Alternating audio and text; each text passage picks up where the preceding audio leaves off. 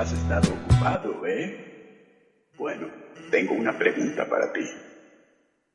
¿Crees que incluso la peor persona puede cambiar? ¿Que todo el mundo puede ser una buena persona si tan solo lo intenta? De acuerdo. Entonces, toma una pregunta mejor. ¿Quieres pasar un mal rato?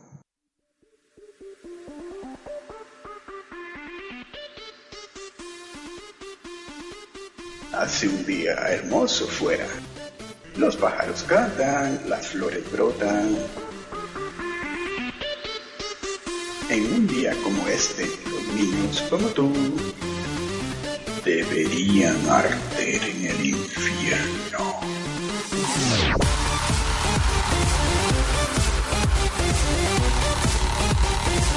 "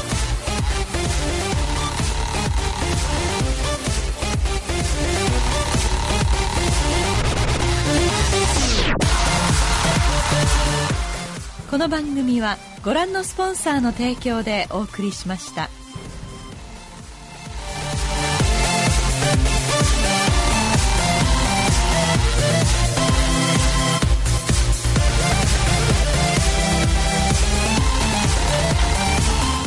Buenas y cretácicas tardes, pequeños y torturados oyentes nuestros. ¿Cómo estáis? Bien. Hola. Hola. Hola, ¿qué tal? Esto es Kernel Panic y hoy hablamos de Jurassic Mania. Super Sumarmoto.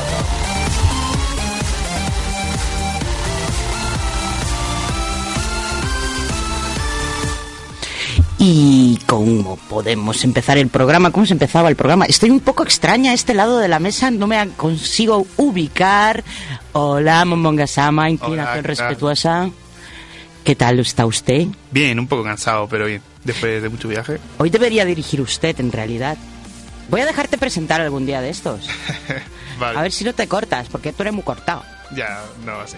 Vale. Hola, garganta profunda. ¿Cómo está usted, garganta? ¿Tan profundo como siempre? Tan profundo. Muy bien. Y también tenemos al científico loco Oscar. Hola, Oscar. Hola, San, ¿cómo estás? Eh, aquí andamios. Bien. Andamios un poquito tuercios, pero no. A está- Y al control in- increíble, sorpresa, sorpresa, nuestra cobaya Marumoto. Hola, Marumoto. ¿Se me oye?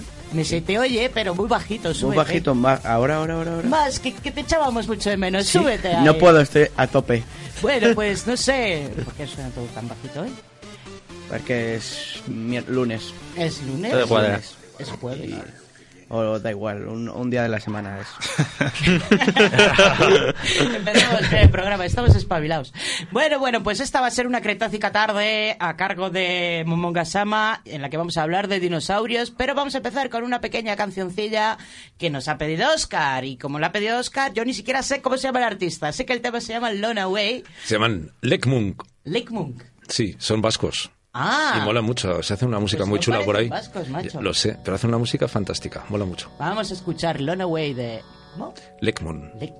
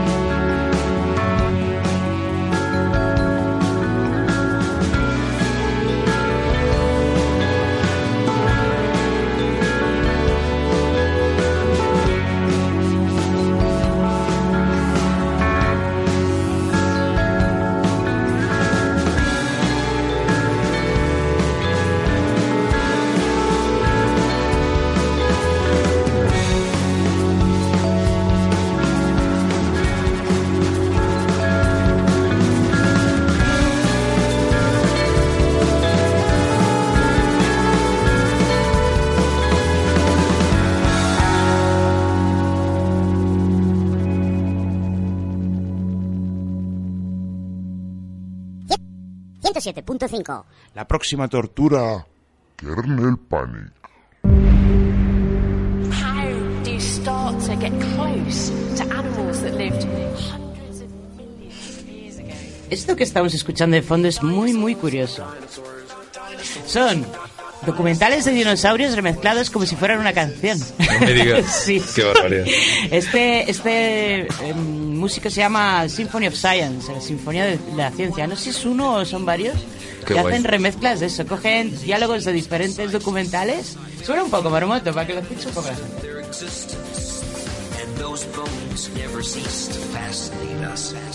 The more we find, the more complete our understanding. Está súper chulo. Qué genial. Bueno, vamos a empezar con una pequeña, breve, intensa y hermosa introducción al universo de los dinosaurios. Aquí tenemos un montón de frikis de los dinosaurios. Yo desde los 12, cuando apareció la primera película, Chema es un obseso que se sabe todos los animales, todos los nombres. Ya no, cuando era pequeño sí, gracias a una serie eh, que me vi. La recomiendo, Dinosaur King, está en Netflix. Bueno, no sé Momonga Sama por qué le gustan los dinosaurios, es porque estuvo hace poco en, en una especie de eh, exposición, ¿verdad? Y Sí. se volvió a obsesionar con el tema. Sí, bueno, y desde que de pequeño me compraron un dinosaurio de, de juguete. Bueno, todo el mundo. Oscar, sabemos que has sido alumno de... ¿Cómo se llamaba tu profesor? José Luis Sanz. José Luis Sanz, De uno de los mayores expertos en dinosaurios de toda España. Una máquina, sí. Efectivamente. Y la cobaya es un dinosaurio en sí mismo. Es un cobayasaurio. ¿Te gustan los, las pelis estas por algún motivo, Marmoti? Mm, A ver, me gustan, siempre me ha gustado solo Jurassic Park. Las de War nunca me han llamado, pero me han, me han gustado por... Porque, luego luego debatimos, luego debatimos Sí, a ver cuál son es mejor. Son dinosaurios, eso siempre me mola. Claro. Muy bien, pues vamos a empezar con una breve introducción a los dinosaurios. Chema, Oscar, ilústrennos. Que empiece el arqueólogo porque... Bien. No, vamos a ver, yo me, me voy ¿Qué es un dinosaurio? Venga, la pregunta tonta del millón. Bien, pues un dinosaurio es un bicho que vivió en un periodo que acabó en la- eh, hace 65 millones de años, Son- que se dividen normalmente entre saurópodos y terópodos. Y bueno, pues eh, es una megafauna, que también es conocida como megafauna, porque eran bichos bastante grandes, aunque también conocemos a dinosaurios muy pequeñitos. Por ejemplo, eh, José Luis Sanz, eh, Pepelu, el profe este que acabas de mencionar, descubrió uno muy pequeñejo, el tamaño de un gorrión, que se llama Iberomensoris, en la Más zona... pequeño todavía que los que van corriendo por las El pelis. Composognathus. El Composognathus. Sí, y este, bueno, pues era uno de los que dejaba muy claro que la pelvis de los dinosaurios y las aves pues estaban directamente vinculadas. Por lo tanto, seguimos teniendo dinosaurios en cierto modo en en Tierra. aves se consideran una variación de los dinosaurios. Hombre, y los lagartos, ¿no? Sí, todo eso que te caga encima del coche es un, eh, un hijo de dinosaurio, ¿no? Por llamarlo algo. Pero no, son- no, te- no te cagan, ¿cómo se llaman? Los coprolitos, ¿eran? Los coprolitos es la caca fósil, pero no tiene por qué ser solo de dinosaurio. De Hombre, si no lavas el coche se acaba convirtiendo en coprolitos. Esa- eso también es verdad. Ni con espátula. Sí. Ay. Y bueno, pues nada, fue, fue un proceso muy interesante. Es decir, eh, en aquella época estábamos hablando una- de un periodo más cálido. La Tierra duraba al día unos 15-20 minutos menos de lo que dura hoy en día. Y, y bueno, pues estamos ante una zona eh, con diferentes tipos de, de hábitats. Tenemos, eh, por ejemplo, la zona del Gobi. Sabemos que lo que antes era el desierto del Gobi antes era una zona litoral, ¿no? Entonces tenemos a patosaurus y a otro tipo de, de saurópodos. Espera, ¿Patosaurus es un nombre serio? o es una- Apatosaurus. Ah, vale. Sí, y otro tipo de saurópodos, que serían, los saurópodos serían lo parecido a, a lo que es un diplodocus, que conoce todo el mundo, ¿no? Los bichos de cuatro patas tan grandes que te asustan. Exactamente. Ajá. De hecho, Ya. tienen nombres graciosos. Ahora hay uno que se llama Titanos, el, Argentinosaurus, este, y el Sí, Titanosaurus. sí. Albertosaurus, hay de todo, ¿no? ¿Y por qué le ponen esos nombres tan raros a estos bichos? Porque Pero- se les acaba la imaginación. No, también es un rollo patriótico, ¿no? Es decir, por, por un rollo, claro, el Argentinosaurus es un, un saurópodo muy grande, muy, eh, que, que, claro, uno de los bichos más grandes que, que había sobre el planeta o que han existido jamás, ¿no? ¿Y dónde se encontró? En Argentina. ¿Cómo lo llamamos? Argentinosaurus. ¡Bien! Ah, ¡Viva la inventiva, ¿no? Pues, ¡Uy! Oye, con lo originales que son para crear publicidad a los argentinos, ya podría haberse currado un nombre un poquito más fácil. Y eso que no hemos hablado de la incógnita de la Antártida. Porque en este momento la Antártida es un continente cálido. Entonces es muy, pero que muy probable que haya muchísimos fósiles de dinosaurios si hubiera una enorme fauna en la Antártida en aquella época. claro. O sea, en aquella época la Antártida era un continente cálido. Sí, el Y Ecuador el era Ecuador un... hacía un frío que te caga. No, el Ecuador era un infierno. Ajá. Y la edad de hielo es posterior. ¿verdad? La edad de hielo es posterior, es bastante posterior. Bueno, vamos a ver, edad de hielo hay bastantes. Edades Te de hielo. que hay varias. Hay un momento en el que llamamos la Tierra Blanca, que está, parece ser toda la Tierra completa, llena de una capa de hielo muy parecida a la que tiene Europa, el satélite de, de Júpiter actualmente, ¿no? Pero la última glaciación, efectivamente, acabó hace unos 12.000 años aproximadamente. Es Sí. para que nos situemos históricamente. Si bien tuvimos algunos picos, ¿qué pasa? Después de que mueran los dinosaurios o desaparezcan hace 65 millones de años, parece ser por el impacto de un meteorito en lo que es hoy el, Ech, no distripes la sección de Sema. Vale, aparece una fauna grande otra vez, ¿no? Que son los, eh, los mamíferos, los grandes mamíferos, ¿no? Como puedan ser los, eh, eh, lo diré, los mamuts, eh, los gliptodontes, eh, el elasmoterio y otros bichos de tamaño absolutamente bestial. Pregunta, ¿existían mamíferos en la época de los dinosaurios? Sí, y de hecho, eh, los mamíferos y los dinosaurios eh, se escinden en un periodo anterior todavía.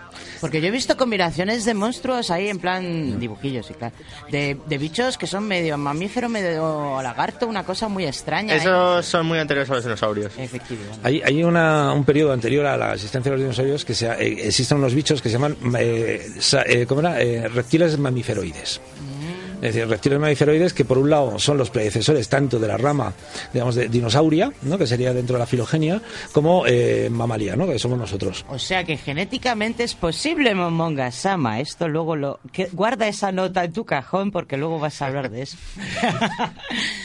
Es, es un momento, la vida es muy cachonda en la Tierra, es decir, eh, eh, nos encontramos, es todo un experimento permanente y, y bestial, ¿no? Por ejemplo, a mí un periodo de la antigüedad que me flipa mucho es lo que llamamos la explosión cámbrica, ¿no? Que es en estos mares eh, cálidos cámbricos de los que viene todo en la que hay una explosión de formas de vida que de repente tienen siete patas o tienen cinco ojos o, o no tienen eh, el modelo que tenemos actualmente en la vida, ¿no? De visión binocular, de... No va por pares. Exactamente, es- son cosas muy muy cachondas, muy interesantes y, y- muy ¿Para qué bizarras. servía la séptima pata? ¿Cuál Pues no lo sabemos, se extinguieron, no les sirvió de mucho.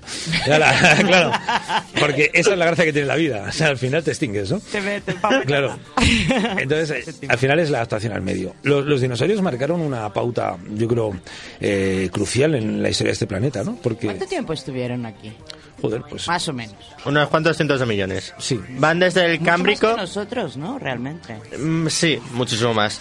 Eh, van desde la explosión del Cámbrico hasta el meteorito.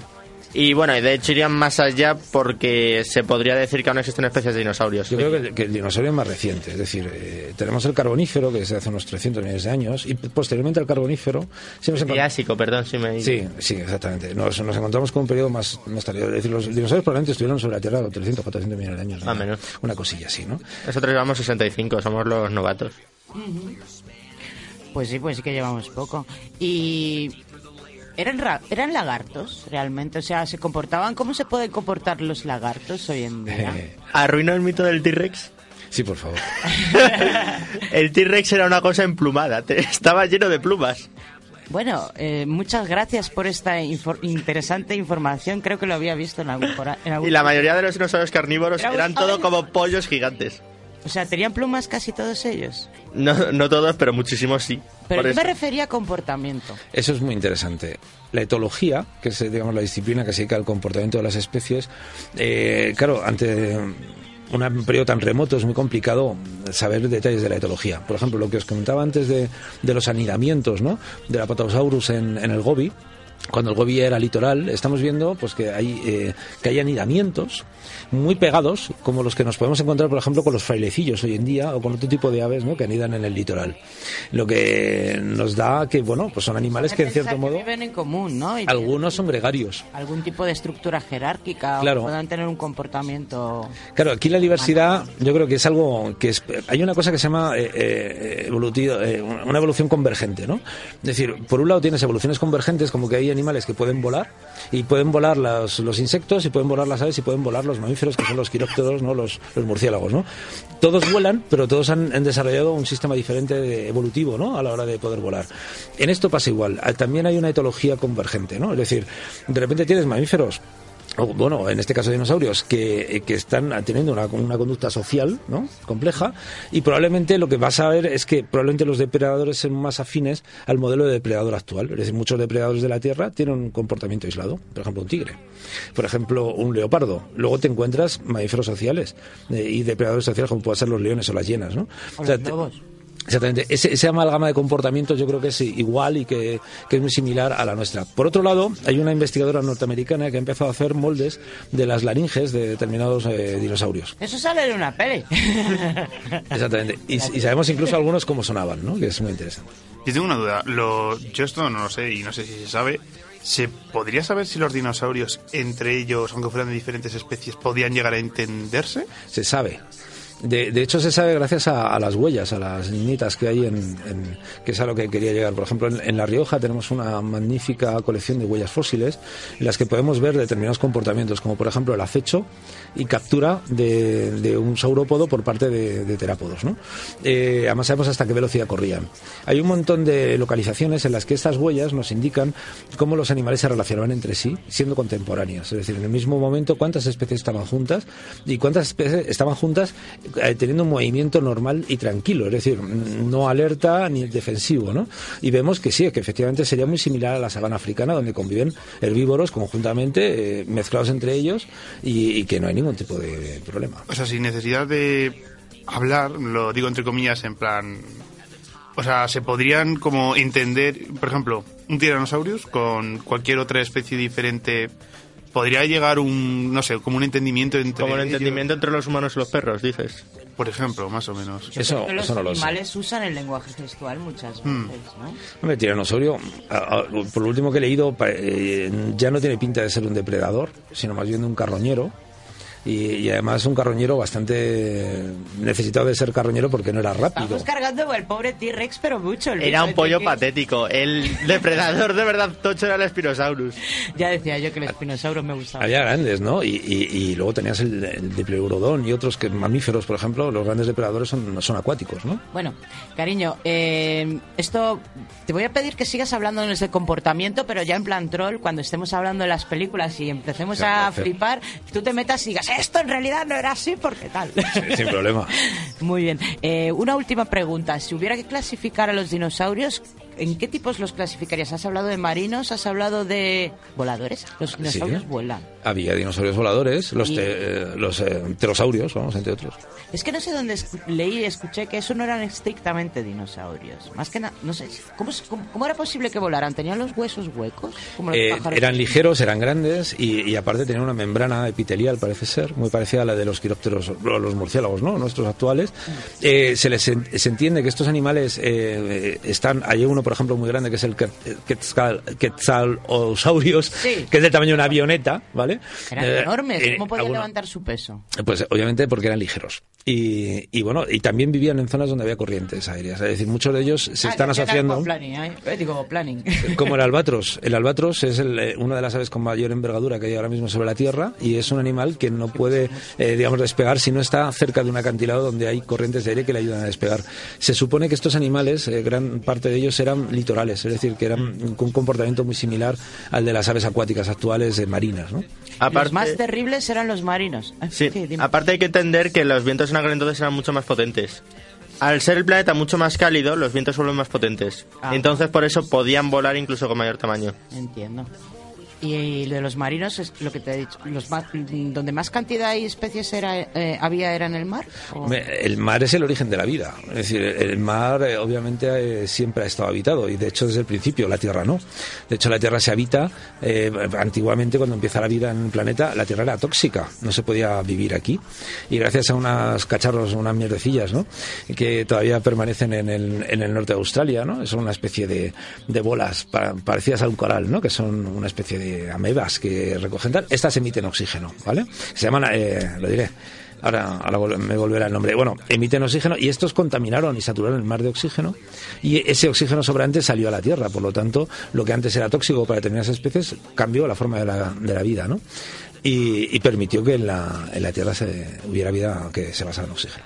Bueno, pues seguiremos hablando de dinosaurios y más dinosaurios, pero ahora vamos a pasar a la siguiente sección y vamos a hablar de pelis. ¿A quién no le suena esto? Titanic, me encanta. No. Ah, Esta es la banda sonora de John Williams de Jurassic Park, que fue una de las pelis de mi infancia. Yo viví la Jurassic Manía en todo su esplendor y brutalidad. Tú también te tienes que acordar de ella. Oscar. Sí, hombre, yo, yo es que Fue sé- increíble, fue una avalancha.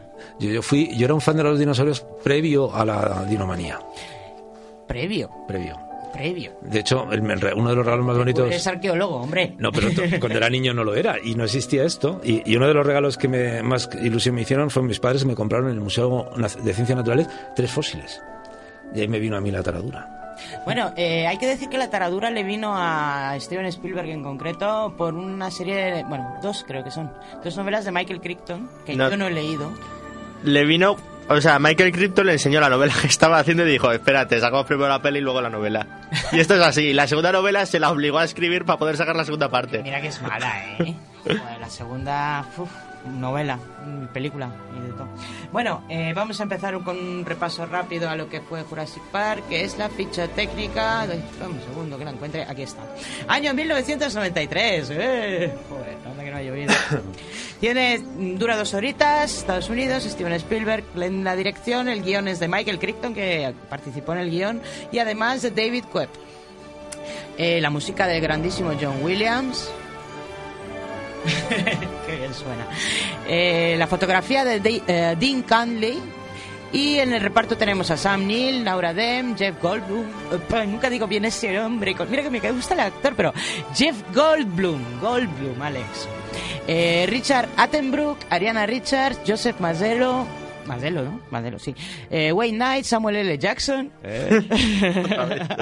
Bob Peck, Martín Ferrero, Biddy Wong y Miguel Sandoval y Gerard R. Molen. La productora es Uni- la Universal y tiene un 7 en Film Affinity. Esto es una notaza para Film Affinity. Ahora que se te ha caído algo. Bueno, mm, breve resumen. Venga, venga, pero muy breve. O sea, todo el mundo la ha visto, así que... Pues, a ver. En la primera película lo que nos, se nos presenta es un, que han hecho un parque y el parque es de los dinosaurios, nos expli- de dinosaurios. Nos explican cómo han conseguido hacer otra vez de los dinosaurios, que ha sido mediante la extracción de ADN de fósiles. En el- Eh, mosquitos encerrados, en, sí, en- atrapados en, ámbar. Ujú. A ver, Oscar, ¿es eso posible? Eh, si quieres hablo ya de esto, sí. Eh, tú, tú dime, ¿esto es una burrada o no es una burrada? Es pa- parcialmente posible, parcialmente, porque el problema que tenemos con el ADN antiguo es que está muy, muy deteriorado, ¿no? Claro. Pero eh, eh, ahora hay técnicas de reconstrucción de ADN antiguo bastante interesantes. Hasta ahí lo dejamos porque vamos a hablar más de este tema en el debate. y bien, ¿qué pasa en el parque de atracciones, eh, digo, en el campo parque temático este? De Bueno, pues nos lo presentan, se llama Jurassic Park, muy bonito, todo mola un montonazo, tal. Pero bueno, como siempre se va de las madres y... A ver, el guion, la verdad es que se parece mucho de todas las películas jurásicas, ya sean Park o World. A ver, se siempre- parece bastante. ¿Tú crees? Enseñar una serie parque... de constantes que se repiten. Encima es siempre lo mismo, es enseñar parque, alguien la lía, se escapan dinosaurios, muerte y hay que encerrarlo. Y Vosotros te no- olvidas de la conspiración. Siempre hay una Ah, sí. conspiración para usar a los dinosaurios Eh, de alguna manera. ¿Esto nos recuerda muchísimo a King Kong? Eh, la, eh, King Kong. Capturan, claro, capturan a una bestia enorme, gigantesca y peligrosa, la intentan meter en un parque para exhibirla y se escapa y la lía parda. Aquí ya estaban en el parque, solo que la lían por tocar lo que no tienen que tocar y se escapan. Aquí es que eh, quieren utilizar a, a- a- a los dinosaurios siempre también de alguna manera extraña, ya sea Militarmente. militarmente, ya sea Militarmente. genéticamente, ya sea Para putear al, al rival. ¿Y románticamente? No. No, vaya. Bueno, a ver. Vamos a ver. El científico que los hace románticamente los ve, ¿eh? Tenemos a una persona muy adinerada en esta película que es eh, no me John Locke. los nombres.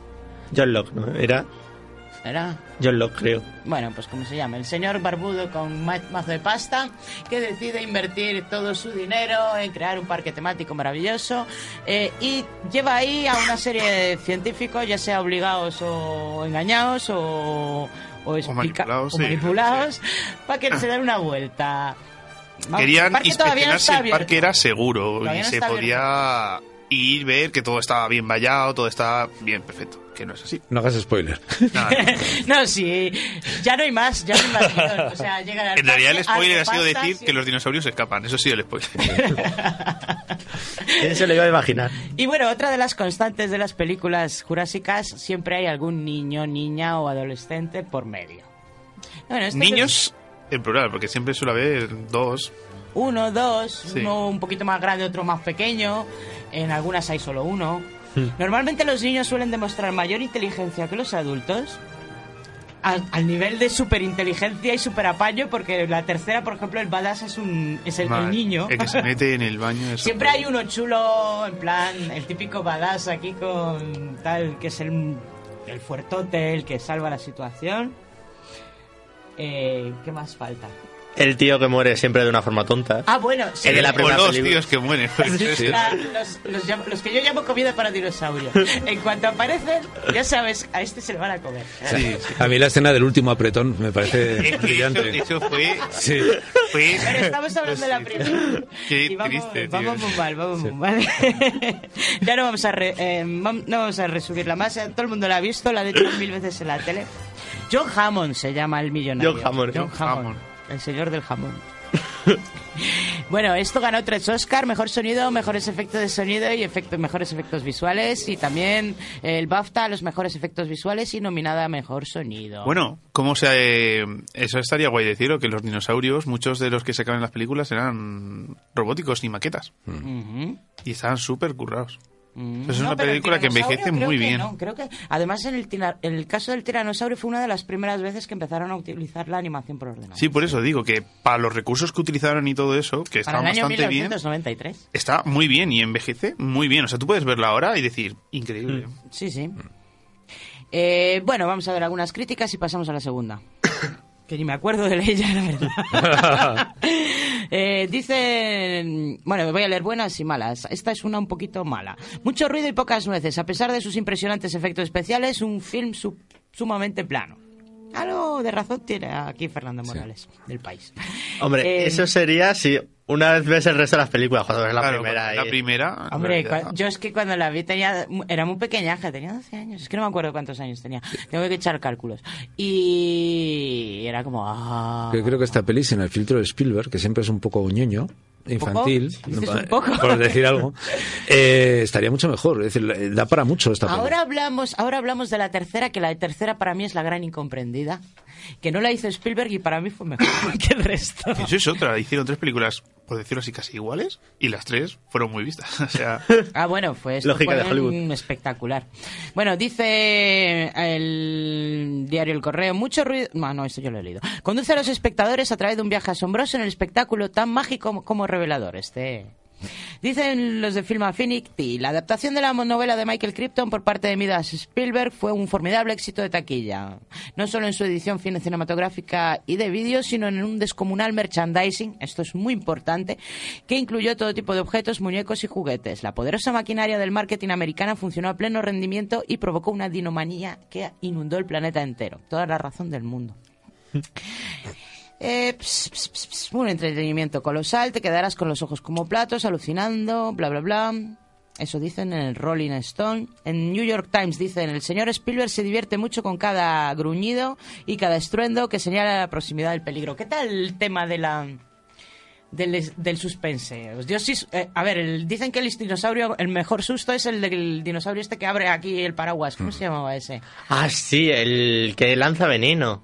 Pero Sí. ese no fue el mejor susto para mí. bueno, Eso es lo a que ver, dicen. no, a mí muchos sustos no me provocaron los dinosaurios. Fue más como, ¡ah! La tensión. guay. La tensión, la tensión. El ojo, el ojo eh, o el dinosaurio en el retrovisor o...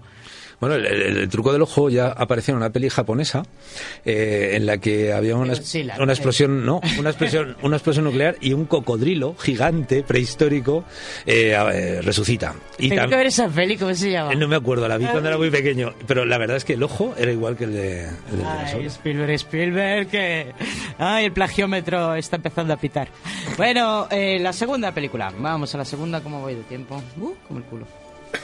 Ah, bueno, tenemos hasta, hasta mucho tiempo. Es decir, que en las tres películas no hay muchísima variedad de dinosaurios. Plan, Eso es verdad. Mentira, mentira y gorda. Ahora ¿Ah, te sí? voy a debatir. Espera que llegue la tercera, coño. Ah, ah, bueno, a ver, Estoy es en la, la segunda. tercera, digo, Estoy en la, la segunda. segunda. A ver, la segunda era esta, la del mundo... No, el mundo perdido, ¿no? ¿Es? Sí. Sí. Vale, año 1997, 129 minutos, también de Steven Spielberg, con guion de David Coeb también. Eh, con la novela obligada a ser escrita por, por Michael Crichton. ¿De verdad le obligaron? Le obligó. Le obligó. Pues se nota que lo hizo sin ganas. ¿eh? Música de Joe Williams, fotografía de. Esto es impronunciable. Janusz Kaminski. Eh, reparto otra vez Jeff Goldblum, Julian Moore, Vince Vaughn, Pete, eh, Pete eh, Russellwaite, Iris Howard, Vanessa Lee Chester, Richard Schiff, Peter Stormer, Richard Attenborough, Thomas F. Duffy, Harvey Jason, Camila Bell, Tomás Rosales Jr. Este es el hijo del de anterior. Eh, Joseph Morello y Adriana Richards, también de la Universal. Esta fue nominada al Oscar de Mejores Efectos Espe- Especiales, pero también ganó tres Razzies. Sí, señor. No, bueno, no. Solo fue nominada. Tres nominaciones a los Razzies, incluyendo Peor Guión y Peor Remake. Un 5,7 en Film Affinity, totalmente merecido. ¿Qué opináis de la segunda? ¿Os acordáis del argumento? Porque yo no. A ¿Qué ver, era básicamente, se inventaron otra isla Otra resulta isla. que estaba ahí en plan random. Unos turistas británicos no saben nada y, y acaban siendo comidos por los dinosaurios chiquitajos llamados Compsognathus. Sí, eso de que se... Bueno, realmente no se comieron a la niña porque dijeron que estaba viva. Bueno, Eh, digamos que se pegan un sustillo. Se llevaron De lo típico que crees que vas a morir. Bueno, hay una isla. Resulta que la isla Jurásica no era la única, ese era el parque. Había otra que se llamaba la Zona B, que es donde los hacían. Cosa que no encuaja, encaja mucho porque creo que recordar que salía en la primera como los hacían en la No, a ver, lo que pasaba es que al principio iba a ser esa isla, isla la- el parque jurásico, lo que pasa es que les vino un huracán de tres pares de narices, se les libraron todos y dijeron, ¿qué hacemos? Ale, nos vamos. Va. Es claro, como, como este hombre, ¿cómo se llama? El señor. Hammond se podía comprar todas las islas que quisiera. ¡Hala! Cachondeo y, y fiesta. Pues, eh, ¿qué pasaba luego? Después de la familia ni me acuerdo. es que era muy esta segunda. A ver, había... Ah, esta era la del cazador, este que intentaba cazar el T-Rex. No me acuerdo muy bien, yo solo recuerdo la escena del váter, en esta no era la escena del váter, sino la escena que esa se me ha quedado grabada en la retina, en la que llegan dos dinosaurios, una pareja de tiranosaurios, parten a un tío por la mitad y la doctora viene y dice, anda, si cazan eh, conjuntamente. Pues mira, eso es lo- creo que es lo más fiel de toda la película. Bueno, aquí también... eh, sí, sí, sí, es que era eso. Eh, no, espera, no, me estoy equivocando. La del volcán era... ¿Cómo gasaba? ¿Tú que te la has visto hace poco? Es que ahora estoy pensando y me estoy acordando de la primera y de la tercera, pero la segunda. Es una película que ha dejado huellas, sin duda alguna.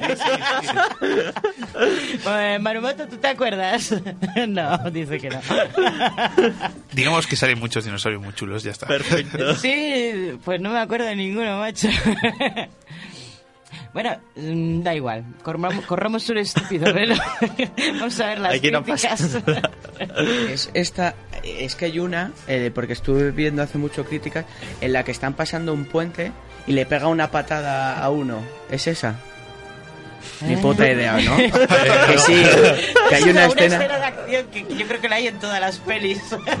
Sí, pero que era la más ridícula de todas, que está, le pasa un dinosaurio por el puente, va el tío, le pega una patada y se da la vuelta y corre y ya está. y Pues no me acuerdo seguro. en cuál era, si era en la segunda o en la tercera. en fin. Impresionante. Bueno, dice el Film Affinity que The Lost World, El Mundo Perdido, fue un extraordinario éxito de taquilla, recaudando en su estreno 72 millones de dólares en su primer fin de semana. Récord eh, de un solo año, 1997, en el que también se estrenó Titanic, o sea, compitió con Titanic. Y ganó a Titanic. O sea, Titanic recaudó 28 y... Y esta recaudó 72 millones. Pero Titanic también es de Spielberg, ¿no? No. No ah, vale, vale. Ya decía yo que menudo año había tenido ese hombre. Y solo por ser de Jurassic, ¿sabes? Porque luego... Es la tercera más taquillera después de. Después de. Sí, después de la primera que alcanzó los 357 millones. Y está muy por detrás de Jurassic World, que arrasó con 650 millones. Y bueno, Sí, de pronto, ¿eh? todavía, eh, todavía estaba ahí la Jurassic Manía y tal, pero. Hombre, es que después de esta película supongo que bajó un poco... ¿Verdad? bueno, dice aquí, ¿dónde está el asombro? ¿Dónde está lo de sentir que si los dinosaurios se- caminasen sobre la Tierra, una película sobre ellos sería más que una película de monstruos? ¿Dónde están los os y los as? Em, Aquí es una positiva, dice. La mayor secuela del verano tiene más dinosaurios, mejores efectos especiales y más acción que la original. Mm. Este vio la misma peli que yo. Pero la inspiración se ha marchado y con ella la mayor parte de la diversión. Dice que los dinosaurios son mejores que los de la primera película, más creíbles, más imponentes y más aterradores. En cuanto al resto, todo palidece. Pues eso. Y ahora vamos con la tercera, que es la más defenestrada. Parque, parque geriátrico. la tercera que no la hizo Spielberg. Ah. Yo creo que también es por eso, por lo que no están moñas. A mí, Pues sí. a mí me gustó, en plan, salían muchos dinosaurios muy chulos. En plan, había De partes hecho, muy ridículas. La tercera tiene, es la única que tiene dinosaurios originales. O sea, de hecho hay una escena al principio cuando, eh, cuando aparece el primer dinosaurio malo y, to- y dice uno de los um, protagonistas, dice, es un tiranosaurio. Y el otro, no, es uno más grande. Porque, ¿Por qué? Porque el tiranosaurio sale en todas. Es como, uh, el gran bicho malo es el tiranosaurio. Pues no, en este caso... Luego no. sale uno peor, que es el espinosaurio. Ese es el que sale. Ese que sale de debajo del agua. Guau, eso El espinosaurio es el que sale en esta película. Sí, es Y- la única película en la que sale el espinosaurio. Y es muy, muy desagradable, muy feo y muy, muy... Y más grande. Y, y muy grande y con esas mandíbulas en forma de ocho, mola un montón. En la actualidad se le considera el mayor depredador que ha habido jamás sobre la Tierra porque podía cazar animales acuáticos, Sí, terrestres sí, y aéreos. agua. Fíjate, le viva el espinosaurio. Espinosaurio Rex. Seguro que para tener uno tienes que tener un seguro o algo. Seguro, de perros peligrosos. bueno, esto es del año 2001. Ya se, acabó la dinomanía aquí. Yo creo que por eso no tuvo tanto éxito. Eh, 92 minutos. El director es Joe Johnson. El guion es de Peter Bachman, Alexander Payne Jim y Jim Taylor. Y los personajes los hizo Michael Crichton. La música es de Don Davis, en este caso, va también versionando el tema de John Williams. Y la fotografía de Shelley Johnson. En el reparto Sam Neill, William, William H. H. Ma- Macy, eh, Tia Leoni, Alessandro Nivola, Trevor Morgan, Michael Jeter, Laura Dem, Bruce Young, John Dill y Julio Oscar Melchoso. Y aquí eh, recuperamos a uno de los protagonistas de la primera película que no salía en la segunda, que era el doctor Alan Grant. Ah, ya me acuerdo de la segunda, coño. la segunda era en la que había que aguantar a la chillona de la hija de Jeff, eh, ¿cómo se llamaba? De Ian, era el, el, el que salía al principio, el, el que hace el papel... Eh, el que hace el papel... Eh, eh, eh. Joder, qué mal se me dan los nombres, de verdad. Ese papel tan bueno que hizo. Sí, Jeff Goldblum. Ese. El papel que hace Jeff, Gold- Jeff, que sale también en la, en la de Jurassic World al final, en la segunda. ¿Así? Ah, espérate. Bueno, pues el uno Sí, de los sí.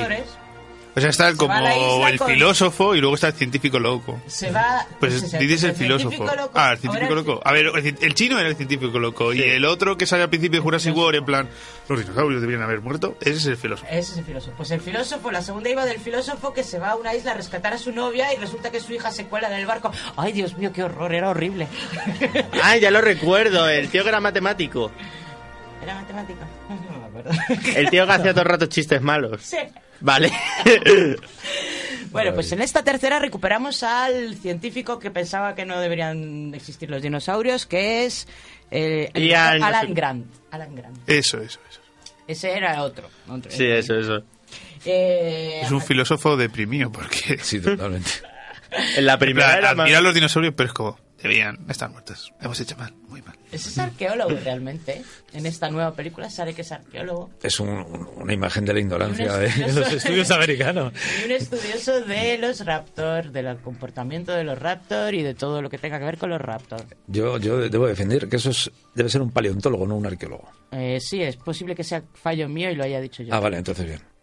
Bien dicho. Eh, bueno, pues a este hombre le medio engañan, medio contratan para ir a una isla, para ir a la isla Nublar otra vez, que está ahora mismo cer- cercada y el gobierno de Costa Rica no permite pasar a nadie. No, no es Isla Nublar, es la otra, la segunda.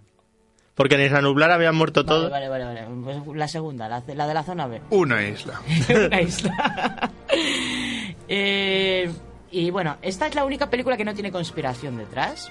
Pero tiene un engaño detrás. Y es que a este hombre, al doctor Alan Grant, se le presenta una parejita de ricachones, pongo grandes comillas, que dicen que son muy turistas, que les gustan los safaris, que te han, ya han encargado su viaje a la luna para cuando haya un, un avión que vaya para allá, digo, una, una nave espacial que vaya para allá, y que quieren sobrevolar la isla. Pero bueno, luego resulta que no, que en realidad no tienen ni un pavo ninguno de los dos, que uno es vendedor de pintura. ¿No tenían una un empresa de sin azulejos o algo así? ¿Perdón? Eh, ¿No era una empresa de azulejos o algo así? No, era una empresa de venta de pintura, yo creo. No sé, sí, a mí Una me suena, dice, no soy millonario, no, vendemos azulejos o algo así. Puede ser, puede ser. Los que parecen mercenarios en realidad son, pues eso, el transportista de la empresa. Me mola por la originalidad. Y resulta que se habían ido a la isla a buscar a la- al hijo de la pareja que está separada y el hijo es un badass. O sea, es increíble. Lleva dos meses perdido en una isla solo, se las apaña de puta madre, salva él a todo el mundo, salva al científico, a todo el mundo. Aparece ahí en plan, sí, porque yo me he hecho aquí orina de tiranosaurio, porque así espanto a no sé quién. Muy listo y muy cochino, todo se ha dicho. La caña ese niño. Pues eso. Y bueno, y al final todo el mundo se salva. En esta película creo que había poca comida para dinosaurios. Realmente creo que salen dos o tres que mueren y poco más. Es que Spielberg es ñoño, pero le gusta matar Que también. esto no es Spielberg. Por eso te digo que en esta, como no está Spielberg, hay menos eso pero menos. digo, es una película relativamente original, primero, porque ves dinosaurios, o sea, no es que no lo- eh, en las otras películas no los veas, pero no los destacan. Aquí destacan dinosaurios que no destacan en las otras, como puede ser el propio pterodáctilo, Sí. el Hay muchas escenas de solo dinosaurio, en plan haciendo sus cosas. Y se les ve mucho. Dejar- Dinosaurios distintos a los Sí, del resto de las Hay pelis. muchísima variedad. Es en la peli que más variedad hay. Yo creo que lo que tienen es detrás un departamento científico interesante a la hora de estar más o menos al día de los descubrimientos. Yo creo que la gracia de estas pelis es también que todo lo que la gente leemos, ha descubierto el dinosaurio, no sé qué, luego lo ves en la peli, ¿no? Ujú. Por otro lado, también son un canto a la estupidez y a la arrogancia humana. Es decir, hay que Sí. ser idiota para resucitar Sí. bichos, para verlos, que Espera, es de lo que tú eres puede presa. ser más idiota todavía, porque nos vamos a Jurassic World y no solamente los resucitamos, sino que los clonamos, los mezclamos y los mm, combinamos de todas las formas. y Híbrido, tal. vamos. Qué maravilla. Venga, Momonga, Que por cierto, una menciona de que las películas. Hay mucha gente que decía que eran como tres películas porque Jurassic Park 1 y 2 tienen el mismo logo, solo que uno es nuevo y otro es como destruido. Luego Jurassic Park 3 tiene otro, que no es el Tiranosaurio Rex, sino que es el Espinosaurio. Y luego Jurassic. World 1 y 2 es el Indominus. Ya no es ni el Tiranosaurio ni el Espinosaurio, sino que son... Es el Indominus. No me había fijado en que el logo es distinto, no es, no es el tiranosaurio. Eh, yo vi por ahí que el sonido de los velociraptores eran, eran dos tortugas dándole ahí duro. Bueno, las, las tortugas eh, de Galápagos, las grandes y tal, dándole duro, eh, el sonido es muy interesante. Yo lo he visto. vale, ya. Tenemos que hablar de Jurassic. Eso es muy jurásico, ¿eh? Ay. Oye, ¿cómo se llaman los ruidos de los dinosaurios haciéndolo? Búscalo en Google. A ver, eh, Ma- Mariette, creo que tienes un sonido por ahí. A ver, ¿cómo podría ser? A, a mí me cuela, ¿eh? ¿Te vale? Eso, eso es muy parecido a cómo las tortugas del Galápagos se lo montan, ¿eh? Doy fe. Bueno, Momongasama, estábamos con Jurassic World, de las nuevas películas. Vale, pues en Jurassic World, pues la misma fórmula, un parque. Lo que pasa es que este parque han gastado mucho dinero. eh, por ejemplo, John Hammond, ¿no? Es el anterior, creo. Sí, aquí ya no Sí. es eh, La el Palma. mismo rico, aquí hay otros ricos. Sí, aquí La Palma y tiene como un sucesor, por decirlo así, que es el que sigue el- la palabra de John Hammond y hace un parque muchísimo más seguro, está controlado, lleva no sé cuánto tiempo sin nada, sin problema, cero patatero. Sí, aquí tenemos una cantidad de comida para dinosaurio de alrededor de 20.000 personas. Sí. O sea, ya hay un, Hay 20.000 hay un personas museo. en ese parque. Sí, hay un buen museo, siempre a tope. Y bueno, pues lo que pasa es que siempre el ser humano quiere más, ¿no? Entonces, a mí me encanta la frase de ya los dinosaurios lo vemos como si fuera la antigua jirafa del zoo. Y Sí, como claro, cualquier animal de zoológico. entonces es como dar una referencia de que ya los dinosaurios son aburridos. Ya es muy normal, es lo más típico.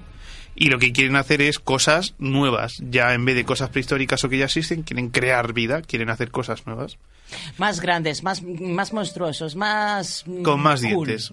Con más dientes. Y mezclándola ADN humano, que puede salir mal. Humano. Entonces, Sí, sí, sí. El Indominus tiene ADN humano en el cerebro, por eso Ah, es... explica cosas. entonces lo que hacen es hacer híbridos. Bueno, tienen un científico que es muy importante. Que por cierto, Bueno, si alguien no se ha fijado, es el mismo actor que hace de, de White Rose en Mr. Robot. Es que es que es malo, es que ese hombre le ves y dices, tú eres para el papel de malo malísimo, chino, Sí. que te cagas malo, que te cagas chino malo. Y él es una fan, es el que ayudó a hacer a los dinosaurios.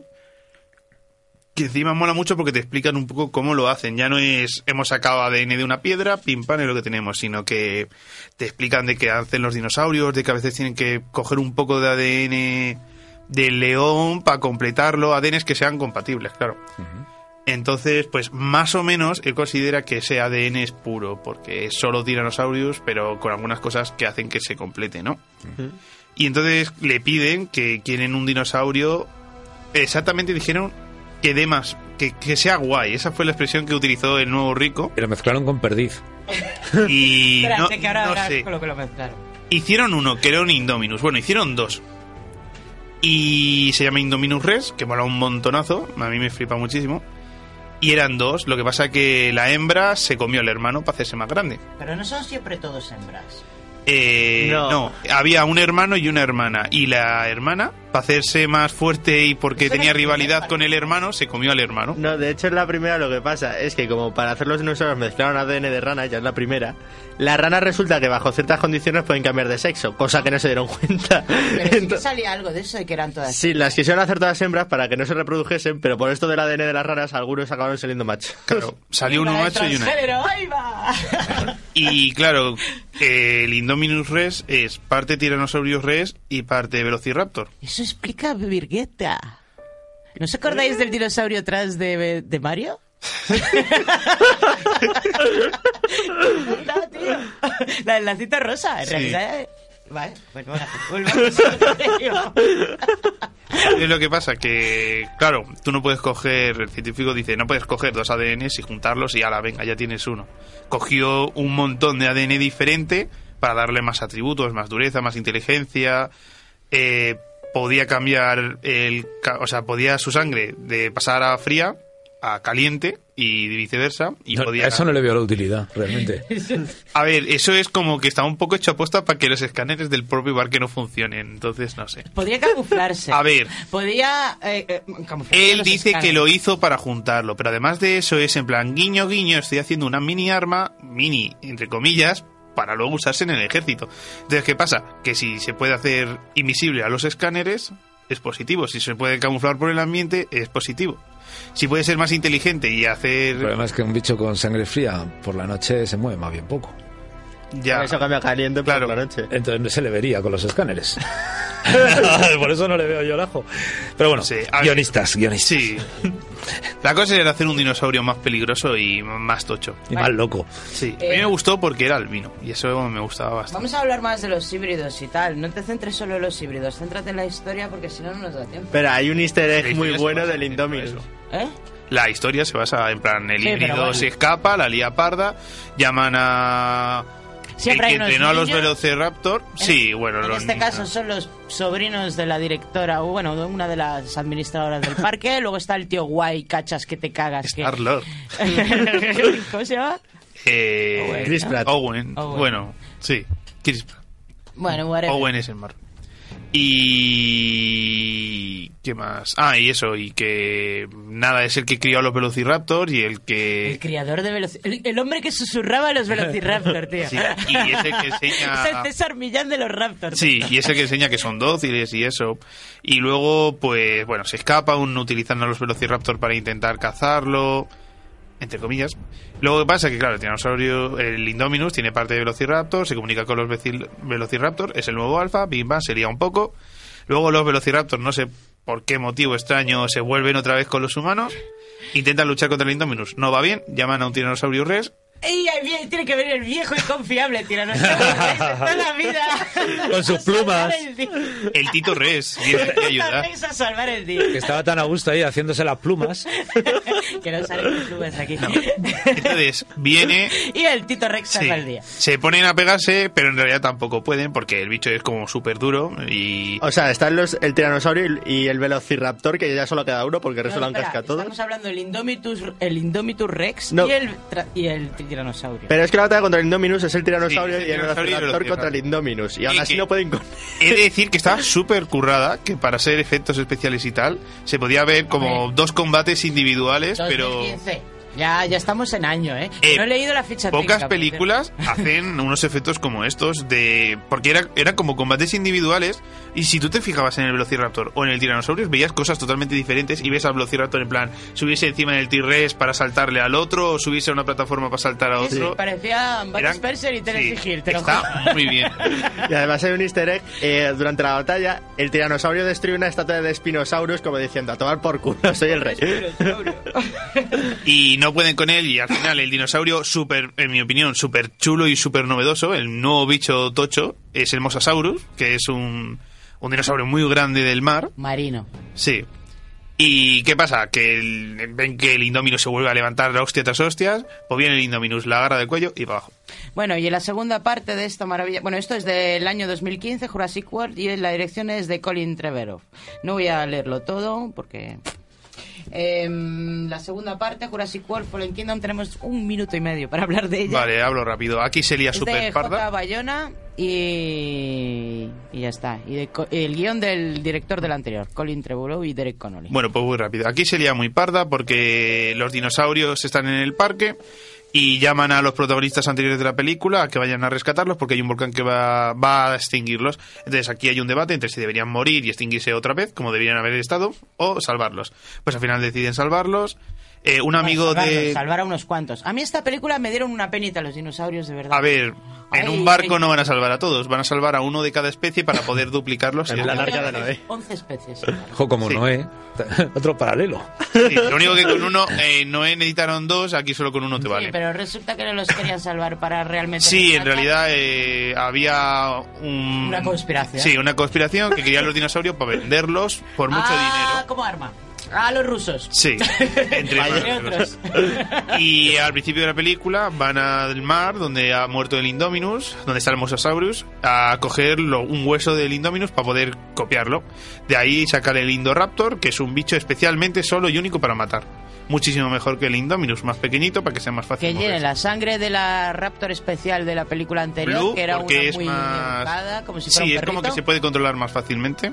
Y el Indominus, que es como la bestia parda de la anterior película. Y bueno, el Indominus, el Indoraptor se escapa, se empieza a cargar a todo lo que ve y llegan a una parte, bueno, Que me encanta la Eso- parte en la que se escapa el es Indoraptor. porque ¿no? le engaña de una manera... Sonríe el hijo puta y todo. Sonríe, te juro, es la primera vez que veo a un dinosaurio sonreír. O sea, le disparan tranquilizantes, el hijo puta se hace el muerto. uno no, otro le dispara tres y el bicho al tercer disparo sabe controlar que se tiene que tirar al suelo porque le dispara a otro, se va a dormir y le engaña. O sea, es muy, Pero muy... eso, eso es el ADN de la gallina zamorana, que es muy de hacer esas cosas. Tiene, o sea, tiene todo lo posible de inteligencia. Y te lo juro, mientras el otro está hurgando y buscando, intentando sacar un... Se Quería un diente, sí. de Mueve la cola de detrás para engañarle y mientras que se daba vuelta el dinosaurio sonreía y se hacía otra vez el dormido. La mejor, la mejor escena de la película, ya me encantada. Yo Ah, me dio está hecho cuando- por cuando- cuando murió un catalán, pobre un director catalán que es de películas de miedo.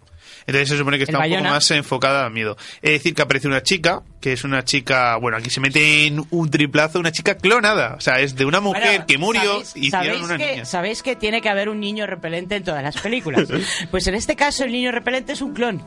Una, niña dinosaurio. es decir. Para matarlo. O sea, así, así. Y bueno, y bueno, el Indoraptor se enfrenta contra Blue, que es el Velociraptor especial este, matan al Indoraptor. Y se acabó, se cae, Vamos, se se, mata. se acabó. Luego sigues. Ah, bueno, pues ya está. Vamos a poner una canción porque nos Sí, tenemos que y ir a sabéis por lo del problema. es- esto es rapidísimo. Lo del problema de la clonación por una niña que, que, una mujer muere y hacen un clon suyo.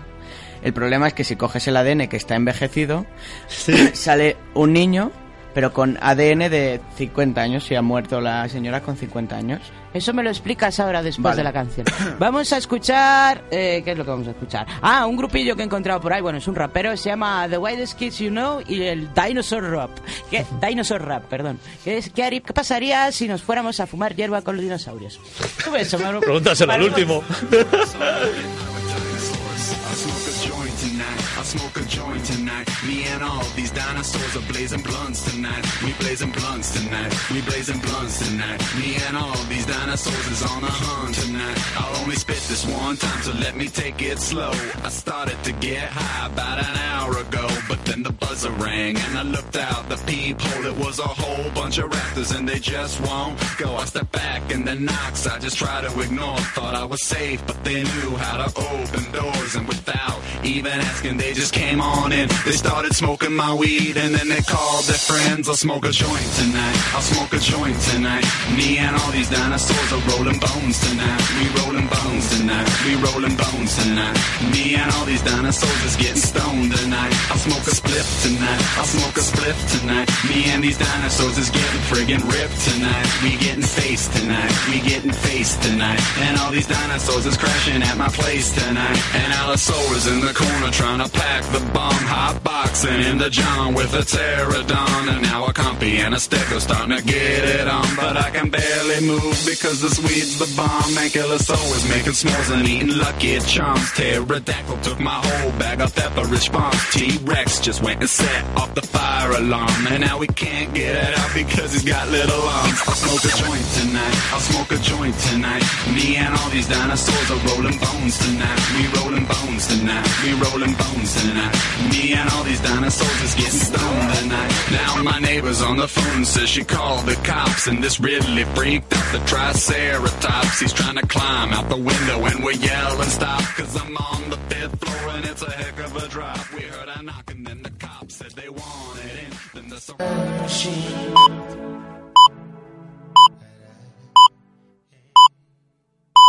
Son las 7 de la tarde.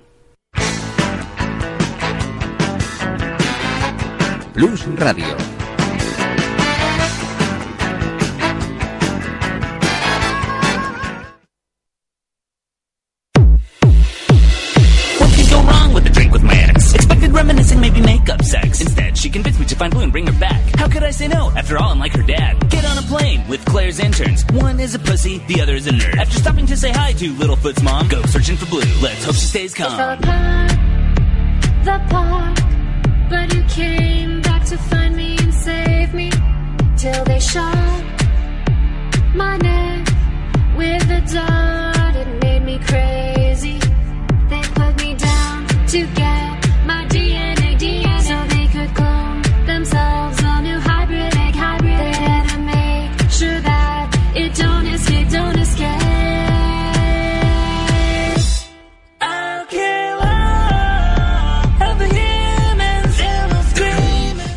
Ah, aquí de cháchara. ¿Y no empezamos o qué?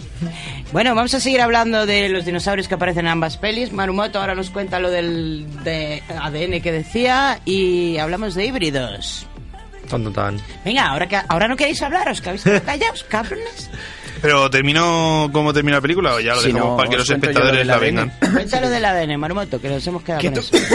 Perdón, que si tú si coges un ADN de una persona que tiene 60 años que han muerto, eh, es, tú clonas a una persona con ese ADN, ese ADN ya está envejecido.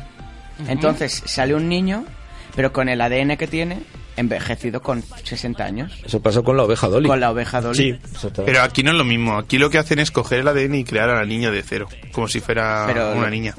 Pero claro, tú consigues un bebé. Tú cuando coges ADN de eh, una persona y lo creas un bebé, pero lo que pasa es que ese ADN de ese bebé tiene 90 los años que haya tenido la persona. Ah, claro, a menos que cojas el, cor- el ADN del cordón umbilical o algo así. Sí, exacto. Es que aquí creo que es lo que, que hacen es- para las, las A ver, es que aquí se dice que la niña es casi como un dinosaurio por el hecho de que de niña tiene como los rasgos visuales de la madre. El resto es como hecho de cero o algo así.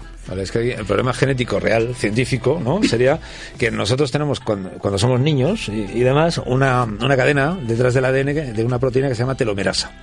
Entonces tú cuando vas reduplicando células y se vas creciendo, la telomerasa corrige los errores. En el momento que dejas de tener telomerasa, porque cada duplicación se va cortando esa línea, de repente te sale una ceja de otros metros, empiezas a tener canas, empiezas a envejecer porque ya no corrige los errores, ¿no? Entonces ese es el, el problema. Estos bichos tienen telomerasa. ¿no? O sea, que puedes saber cuánto vas a vivir midiendo tu telomerasa. Puedes saber cuándo vas a empezar a, a tener fallos de reduplicación midiendo la telomerasa. Vaya. Es que eso es. No te lo sé decir, pero me imagino que como. Por ejemplo, un dinosaurio de lo que tiene ADN es como. Es que lo llamo como visual, pero me refiero a lo que vemos del dinosaurio, pero a lo mejor luego por dentro sí que le añade esas cosas que hacen que haga que que, el animal viva. el- Pero que es una peli, o sea, que, que no nos volvamos locos, que, que- que es una Sí, peli. deciros que. Claro. Vamos, que no lo flipéis. Bueno, eh, dinosaurios que salen. Joder, pues te puedo citar. A ver, ¿qué Vamos con los nombres graciosos. A ver, el pale... Ay, el palefagón... ¿El palefago qué? Ay, ¿cómo se llamaba el cabezón? El de la cabeza dura, el pa... Bueno, yo voy a citar, mientras que lo pensáis, yo voy a citar los conocidos. De Jurassic Park, está, eh, para mí el más destacado es el espinosaurio, que para que podáis imaginarlo, si no lo imagináis, imaginar un Tyrannosaurus Rex, por decirlo así, solo que la cabeza en vez de tan grande la tiene más alargada.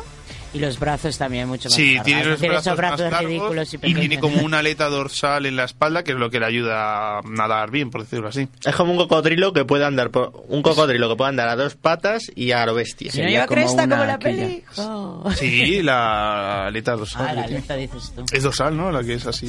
Vale. Luego el anquilosaurio, que es el dinosaurio de armadillo, para lo que podáis identificarlo más. Eh, luego el, a ver si lo digo bien, el pteranodón. Pteranodón. El que vuela, vamos. Sí. Luego el branquiosaurios, de toda la vida, el cuello largo. El piecito. Brachiosaurio. Brachiosaurio. Brachiosaurio. Que además tenía las fosas nasales en la parte superior de la cabeza. Sí, por eso tenía esas cosas extrañas ahí que se hacían chu, chu, que parecía una chimenea. Pues yo le llamo el piecito porque yo la vi las películas de dinosaurio de dibujos Es el animados. primer dinosaurio que aparece en el Jurassic Park y también el primero que aparece en Jurassic World. Vamos, le hacen un homenaje a Jurassic Park en Jurassic World cuando Sí. aparecen los. Y en el momento de su descubrimiento era el dinosaurio más grande del mundo. Así ahora hay- ahora es uno marino, ¿no? 70. Ahora hay uno que se llama titanosaurio. Que, es de Argentina. Que, que es bastante tocho también. Sí. Pero eso es terrestre, ¿no? Sí. Y luego está el Tiranosaurio Rex. En Jurassic Park, la primera, creo que aparece en. Bueno, excepto el Aparecen dinosaurio. también, aparecen Sí, a ver, velociraptor. Estegosaurios también salen. Estegosaurio. Sí. Parece una gallina. El Parasaurólogos. El trizo. Triceratops. Triceratops también aparece. El, el mimosaurio, que es ese que estaba todo el rato abrazando a la gente. Eso es un koala. Que yo iba a preguntar, ¿el gigantosaurio es más grande que el Tiranosaurio Rex? Sí. Sí. Sí, ¿no? Es que lo he visto y parece como que tiene la cabeza más grande, pero no le vi como más grande. Bueno. un señor cabezón. Eso, Eso, eso habría que verlo. Eh, te lo, me documento y te lo digo. Pero el gigantosaurio es herbívoro. Solo por su nombre. Ya. Y bueno, luego ya en Jurassic World y eso voy diciendo más, el alosaurio, que es pues como... Este es difícil porque sería como una fusión entre Velo- Velociraptor y Tiranosaurio Rex, porque es parecido al Tiranosaurio Rex, pero un poquito más pequeño y como con cuernitos pequeños, pero sin ser un carnotauro. Es un clásico. Sí. Que bueno, ya que nombrar el carnotauro, que es...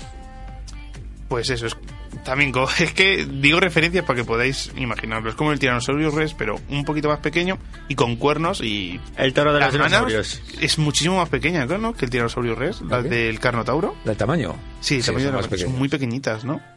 Bueno, dan cabezazos. Sí. Vamos. Eh, el apatosaurus, que ese las nombrado ¿Tiene pico de pato? No. Parece Eh, que tiene pico, pico de pato. Y había uno con pico de pato. El que... El Ah, Archaeopteryx se llamaba. No, el Archaeopteryx es un- una especie de pájaro con plumas que se Vale. encontró en una mina en Alemania. El. Quetzalcoatlus. El Quetzalcoatlus es un ave voladora. O sea, bueno, perdón, es un Sí, pero tiene el picazo ese enorme. Sí, pero no es de pato. ¿Verdad? Ah, ya sé cuál dices. ¿Cómo se llama ese bicho? El- eh, era creo que era el iguanodón el que tenía el pico más apatado. No me acuerdo. Luego está el Baryonyx, que este es nuevo de Jurassic World, que mola un montón porque sería como Si hicieras un Tyrannosaurus Rex, pero en forma de cocodrilo como súper macabro, en plan... Tiene nombre de empresa tecnológica, tío. Eh, es- Muy chulo. sí, sí. no sé, en la película sale y tiene cara de tener pocos amigos. Pues es igual que el otro, que el espinosaurio. Sí, solo que... Sí, sería muy parecido al espinosaurio, solo que este es más pequeñito y... No sé, Más manejable, ¿eh? tamaño fami- tamaño coupé. Para temas amorosos es más manejable. Luego está el Coms, eh, Compsognathus, que es el pequeñito. Pásala, dispasa. Que es como un tiranosaurio, pero tamaño gallina. Sí, por decirlo así. Luego el Gallimimus. El gallimimus que no es una gallina, es un Que de ahí viene la, la gallina zamorana. gallimimus. Hombre, un tiger ha entrado, un dientes de sable. Eh, Estos son los que los típicos que vemos corriendo ahí en manadilla. Ay, qué cosa, más Ah, sí. bonito. Majete. Sí. Qué simpático. Muy bien, muy Luego, bueno, dinosaurio, velociraptor, triceratops, como hemos visto. El esti... El estegosaurios. Y moloch. Ah, el est- ah, ese era que era como un triceratops, pero con un cuerno, creo. Ah, no, este es el de los cabezazos. Este es el que es pequeñito con una especie de calva aquí. Bueno, Ese está documentado que, que tiene el, el- el- casco craneal, digamos, que tiene un huevo de centímetros de espesor. ¿eh? 23 creo que dicen en la película. Es una barbaridad. Vamos, que ese se pega cabezado Pobre, y en la, lo peli- nota. en la segunda película rompe un muro. Sí. O sea, de una trena consigue, consigue salir de una celda a base de llamarle y decirle, ven aquí bonito, y el otro, ¡bumba! Contra, de cabezazos contra la pared. Luego tenemos el Sinoceratops, que es como el, tri- el Triceratops, pero con agujero. Bueno, es como que tiene una placa entera, en vez de cuernos, tiene como. De estos hay muchos. O sea, en el mundo real, digamos, que hay una gran variabilidad de estos animales. Sí, luego hay muchos que se parecen y son diferentes por rasgos, como dirías tú, ¿no? Dependiendo del sitio donde la zona y esté. tal. Ahora, por ejemplo, se piensa que pueden que, que esas placas eh, estaban directamente relacionadas con la sangre y que podían modificar el color. O podían, digamos, cambiar la, la tonalidad, igual que hacen los camaleones ahora para decir su estado de ánimo. Hostia, puto, me estoy imaginando unas cosas muy turbias en la era de los dinosaurios ahora mismo, ¿eh? Que tienes una mente sucia. Bueno, y de híbridos, aparte de los dos que has dicho, ¿sale alguno más? Eh, no. A ver, en las películas sale uno por película. En la primera de Jurassic World tenemos al Indominus Rex y luego en la segunda tenemos al Indoraptor. Pero luego hablaré en la sección de juegos. Yo tengo un juego. Ahora hablarás en la sección de juegos porque es lo que toca. Ah, vale. Pues a- ahora, luego cuando os comente más juegos, yo tengo un- me compré un juego cuando salió de Jurassic World que es de hacer tu propio parque. Y en la siguiente película, no estoy 100% seguro, pero en esta, por ejemplo, te enseñan varios híbridos que han pensado ya en que podrían existir, ¿no? Y, por ejemplo, hay uno que se llama Stegoceratops, que es el Triceratops con el Estegosaurio. En plan, Pero eso no, no va a poder existir nunca, o sea, te, te lo puedo decir. locuras que se ocurren. Y luego también está el Spinoraptor, que es el espinosaurio, pero más pequeñito y, Y en modo garra. Velociraptor. Y con Sí. más garra. Se pueden hacer híbridos de... Pa- Esto parecen ya más Pokémon que dinosaurios. Sí. ¿eh? Hay un Pokémon Go de dinosaurio, me acaba de enseñar. Mira, imagínate al Tiranosaurios y al Velociraptor haciendo fusión de Goku, pues así. Pues Y no, me, hagas- no me digas que me imagine guarradas de esas, tío. Ya, Me ya, la ya, cabeza. ya. Eh, nos vamos de viaje, Mario. Agencia de Viajes El Corte de Mangas presenta Los viajes de Momonga Sama Cuando quieras, Momonga-sama. Bueno, pues a ver. ¿Cuántos videojuegos hay? Pues hay un montón, o sea, pero exagerado. Pero exagerado. Muchísimos. Yo tengo unos cuantos que destaco, pero creo, bueno, hablamos de Jurassic Park porque tienen el nombre, pero Hablamos luego a partir de. Claro, luego luego a partir de ahí hay juegos de dinosaurios que sacaron pf, por un tubo. Bueno, y el más conocido ahora, que seguro que conocí la mayoría, es el Ark. Bueno, hay un que se llama Ark, que es de que te vas a un mundo lleno de dinosaurios, puedes tomarlos y... Como Turok, antiguamente, ¿eh? que era para cazarlos. De- pero estoy hablando... Turok. Turok. Era de PC. Me acuerdo perfectamente que ibas a cazar. Sí, la gran mayoría de los juegos de dinosaurios son para PC en realidad. Sí. Bueno, pues yo empiezo con uno de 1999, cuando yo nací, que se llama Warpath Jurassic Park, que es dinosaurio Tekken con dinosaurios, básicamente. ¡Hala, qué Ah, fantástico. En plan, yo que sé, el anquilosaurio, el armadillo dinosaurio con el velociraptor ahí pegándose. Un cutrazo muy El lechesaurio contra el patagasaurio, ¿no? O sea, básicamente. Muy Pero cutre, en plan, pero eh, saurio patada, ¿no? No, no lo he jugado, pero algo así seguro. Y luego el combo Sognatus es el más tocho, en plan Kirby en Smash Bros, ¿no? No sé, súper cutre, o sea. Pero hay fatalities. Fatality con dinosaurios tiene que volar. Nada, supongo que lo mata, sale una animación de le come el cuello. Ya está. Oh, qué que esto tendría que, tendría que haber dinosaurios en Mortal Kombat. Eh, eh, el tema de los dinosaurios, en muchos juegos de lucha salen dinosaurios ahí porque sí. En plan. No sé, yo he visto juegos de lucha hasta... Eh, ¿Esto cómo se llaman? Los que van dando saltitos en... eh, eh, eh, Los de plataformas. No. Saltamontes. Si no recuerdo mal, en el segundo o tercer Tekken había un dinosaurio. Sí. Es verdad, con guantes de goseo. No era un dinosaurio, ese es el animal que no me acuerdo. Eh, Está en Australia, ¿cómo se llama este da- que da El saltos? canguro. Canguro con guantes de boxeo. No, pero, hay un velociraptor con guantes de boxeo. Bueno, es que, Copiota. ¿sabes que en el siglo XIX se hacían peleas de canguros contra humanos de boxeo? ¿A qué? Eh, Eran muy habituales y muy populares. Me acaba de explicar un montón de cosas esto, esto que acabas de contar. Ahora lo entiendo. Buscarlo en internet lo encontraréis, las fotos antiguas. No me jodas. O sea, eh, eh, eh, el canguro que sale boxeando, o sea, existía de verdad. Claro, antes, los canguros cuando se pelean entre ellos, eh, normalmente se dan puñetazos y luego llega un momento que se apoyan en la cola y con las garras te pueden rajar, digamos, el, divertido. el estómago bien. eso le ponen los guantes de. Entonces, eh, era muy popular en Estados Unidos, yo lo he visto y tal, en fotos antiguas lo puedes encontrar, de gente, púgiles, eh, contra canguros a pelearse. Pelea a muerte. Más divertido. Madre Qué aburrimiento, ¿eh? Lo que hace. La peña está fatal, sí. que hay gente que está en el mundo porque tiene que haber de todo. Bueno, y luego eh, en 1999 también, un poquito ya casi en el 2000, salió lo que sería como el abrir el mundo de típico primera shooter de dinosaurios, de vas a cazar dinosaurios, tal, que se llama Jurassic Park 3 Pacer. Y bueno, ya a partir de aquí, si ves cualquier juego de que tienes un arma y tienes que matar dinosaurio, pues ha salido de este, porque es el más antiguo que he encontrado. Y vas al parque de Jurassic Park con armas diferentes a matar a los dinosaurios. Ah, qué. Básicamente. Un shooter. Sí. Luego ya en la eh, tenemos un Jurassic Park de Sega en la Mega CD. Que esto es más antiguo, Yo pero. que soy de Nintendo, no sé. si- No, no hablar triunfó. de No triunfó mucho. Luego hay otro de Jurassic Park 2, en plan de que es en vista lateral, 2D, y van apareciendo dinosaurios, tienes que ir disparando, o delante, y tienes que ir disparando los delante. El típico que se ve en 2D, tienes que disparar arriba o a la derecha. Luego de Lost World, que este ya es un Jurassic Park con historia, entre comillas, eres como un cazarrecompensas, tienes que ir al parque y hay X dinosaurios que tienes que matar y otros que tienes que capturarlos, sedarlos y todo el rollo.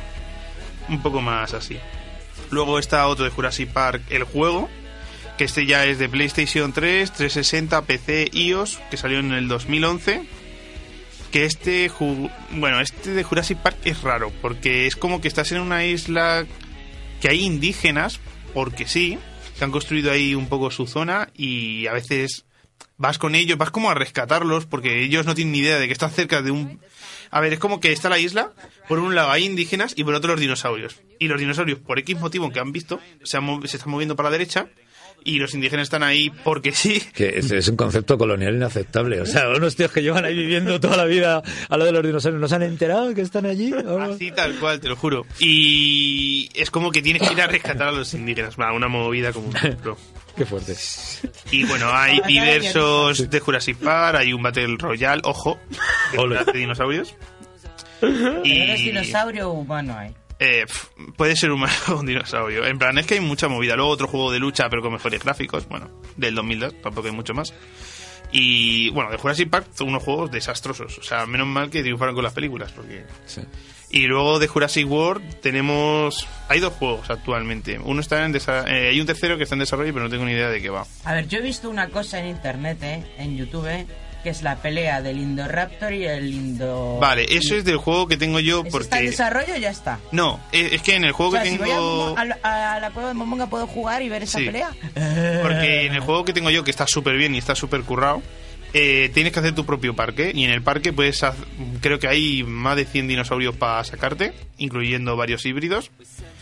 Y yo que sé, puedes sacar al Indominus, al Indoraptor y se empiezan a pelear porque no son compatibles en el mismo sitio. Y puedes ver a varios dinosaurios peleándose y todo el rollo, está muy guapo. Yo quiero jugar a eso, ¿eh? Y Yo creo que se peleó ¿Cómo se con, el- con el gallina cabra. El gallina cabra, Que es sí. ¿Cómo se llama? Eh, ojo, eh, que yo ¿Cómo vi... se llama ese juego? Eh, pues no me acuerdo. Bueno, vamos. Ahora lo diré. Eh, y eso que lo tengo, lo siento. O sea, No se acuerda el nombre de sus he visto vídeos en YouTube mm, porque puedes sacar cabras para que los cacen y no se pongan nerviosos porque no cazan, ¿no? Y he visto literalmente a un tiranosaurio rex corriendo y las cabras, varias cabras, siguiéndole por detrás como si el dinosaurio estuviera huyendo de la Perdona, las cabras tienen muy mala leche. Son muy peligrosas. Yo No digo nada. cuidadito con ellas. Si es que pobres cabras, ¿eh? Porque siempre tiene que poner una cabra. Una oveja tiene más sentido. Una cabra Ah. Jurassic World Evolution se llama el juego. La de Evolution. Vale. Sí, de hecho, esta, esta música que suena de fondo es una parodia de este, de este videojuego. Y el juego está muy chulo, la verdad es que me lo paso pipa haciendo mi propio museo. Lo que pasa es que no me dan espacio para construir lo que me da la gana, pero bueno. Vaya. ¿Qué? ¿Hay problemas de burbuja inmobiliaria en la isla de Dubla? No, es porque de vez en cuando tienes que tener cuidado con el clima y a veces pasa un tornado, empieza A a veces hay un destruir... volcán que explota y... Sí, hay efectos meteorológicos que te joden, se escapan los dinosaurios y claro, ya tienes que decir, lo siento por la gente que ha muerto, no sé. Y por el tema del clima, tú por ejemplo le puedes poner al tiranosaurio rex una rebequita para que no coja frío si viene un... No, si llueve se joden y Ah, ya vale. está. Si llueve mucho se ponen nerviosos y dicen, pues me salgo de la celda y voy a matar gente porque me apetece. Yo prueba a ponerle una toquilla, ya verás. No ponerlas en la cubierta, Lo que puedes tío. hacer es cambiarles de color. Puedes ponerles color dependiendo del clima, supuesto. Como a los pollitos, ¿no?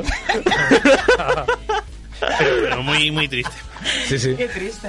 Pero está muy divertido. Y luego está el Jurassic World Alive, que es como el Pokémon Go, pero con Jurassic eh, World. Una cosa más, eh, en evolución. O sea, ¿tú para cruzarlo les ves folleteando o hay que hacerlo No, no, es un juego para niños Ah. totalmente. No se cruzan, directamente salen de un invernadero que es donde se crían Ah, y ya está. Los dinosaurios hablan entre sí, pero ya está. hablan entre sí. Bueno, hablar, supongo, no sé. Hacen ruidos y se miran, supongo que estarán comunicándose. Lo típico. Qué tierno. Y parodias, yo he visto parodias, pero ¿Sí? ¿De, de qué como de, por ejemplo, de parque- la escena, la primera escena en la que viene un dinosaurio y se quita las gafas, Ah, que tiene otras debajo. y Es así, o la, la escena en la que están en la jaula de los velociraptores y dice el viejo, ¿quién tiene hambre? Y hay un cojón y medio de memes que he visto yo por ahí. Típico cuando Hay una la parte- cagas y dices, ¿quién tiene hambre? En Jurassic Park 3 creo que... Vamos, se habló súper muchísimo porque hay gente que se fijó de que está viviendo con unos prismáticos. Se lo deja uno, mira, se los da y se los pone al revés. Y es como que se canteó un poco, ¿sabes? Está bien. Pero eso es un error de récord, ¿no? Sí, un poco. Pero me, me hizo bastante gracia. bueno. Porque no me fijé al principio, lo pasé por alto, pero hay gente que se fija en eso y es como... Sí, sí, hay gente que va a la caza ahí buscando relojes en las pelis de romanas Sí. de. Que las hay. Y a verlos ahí, los claro. Y, y- y por, De hecho, eh, es el ejemplo que nos dicen cuando, cuando hay un error de récord de cronología, el reloj en la película de Romano. y, y en Braveheart pasaba una Renault por detrás, o una Ford Transit, una Ford Transit en la batalla. películas estas medievales que de repente les ves, te fijas y tienen un reloj en plan súper caro y es como, ostras, ¿no? ¿Qué medieval más? Fue la del film de Charlton Heston. Sí, creo que sí, fue ahí, que le aparece ahí un reloj y es como... Bueno, como nos hemos ido un poco del tema, vámonos al búnker. Búnker del pánico. Adelante, Chema. Bien. Bueno, hoy el búnker no viene muy, Bueno, muy conspiranoico, sí. realmente, a ver, ¿qué queréis que os cuente primero? ¿Las teorías más locas y absurdas que he encontrado sobre la extinción de los dinosaurios o las probables? Eh, ¿cómo, ¿Cómo lo hacemos, Oscar, tío? A ver, yo creo que está segura, ¿eh? La, la- la causa la tenemos clara. Sí. Eh, el- pero las teorías bizarras son lo mejor. ¿Empezamos con lo bizarro o con lo bueno? Yo creo que, que lo bizarro hay una, por ejemplo, que dicen que, que porque empezaron a comer flores. Sí, esa era la primera que iba a decir. A ver, la de- cuenta, cuenta. Verás, resulta que las flores antiguamente no podía haber plantas venenosas. Llegó un punto en que se desarrollaron plantas venenosas y como resulta que supuestamente los dinosaurios no tienen sentido del gusto, se envenenaron todos. ¡Ay, pobres! Esa teoría tiene, es de los 70, ¿eh? Por ahí, o sea, es. Está guay, ¿no? Porque están los que comen carne sí. y- están los que comen carne y dicen, no, esto es una flor, voy a comérmela, a ver qué me hace. Hostia, una seta Woodstock, la extinción. pues. ¿sabes? Hombre, se supone que los que eh, los que co- comen las flores se envenenan y luego los que comen la carne se comen a los que comen las flores que Ya, están pero, o sea, esto no lo sé, pero creo que los animales, si un animal muerto está enfermo, o ellos pueden saberlo, creo, ¿no? Muchos animales no lo, no lo meten, no se lo comen. Pero no. O sea, cuando viene un animal que está como posiblemente enfermo, no lo comen. No, directamente normalmente dejan suelen no hacerlo. Pero tampoco afecta mucho, ¿no? Porque eh, que esté un animal... Hombre, es que sí. lo estuvimos hablando en, en filosofía y dice que las cebras saltan cuando las van a cazar para que se vean que están sanas. Y dice uno, ¿y cómo sabes si está mala o no para la carne? Dice, y dice hombre, no, que acabamos dijo- diciendo que no afectaba mucho si estaba enferma. Bueno, si afecta. A ver, eh, depende Vamos también. a ver, tú, tú, por ejemplo, hay enfermedades como el antrax. eh, que, que es una pasada y que, bueno, pues un bicho que tenga antrax, que es una espora que tal, que contamina una manada, es ultra tóxico, es prácticamente mortal y un bicho, yo creo un carroñero, a no ser que sea un carroñero ultra especializado de estos que como de todo, ¿no? Como un buitre y tal, que yo creo que estos ya tienen sus propios mecanismos de defensa naturales contra cualquier tipo de mierda que se pueda encontrar. Otro, un comedor ocasional, una urraca, por ejemplo, podría palmar de antrax, que también carroñían, ¿no? Es decir, eso es relativo, pero yo creo que sí que, que la mayoría de los carroñeros ocasionales mm, Suelen detectarlo. detectan, sí. Bueno, las flores descartadas. Next one. Esta es del siglo XIX y es buenísima. Las glándulas hiperactivas. Mira, según... Eso suena cochino. Mira, según un millonario húngaro que gastó buena parte de su fortuna para demostrarlo, y esto es 100% real, él tenía la teoría de que los dinosaurios tuvieron una deformación en las glándulas y por eso crecieron tanto. Y, y entonces eso era una enfermedad y los terminó matando a todos. Ah. Ah, interesante. De hipergigantismo. Como, el, el Podría haber ¿no? montado un parque jurásico con ese dinero en vez de...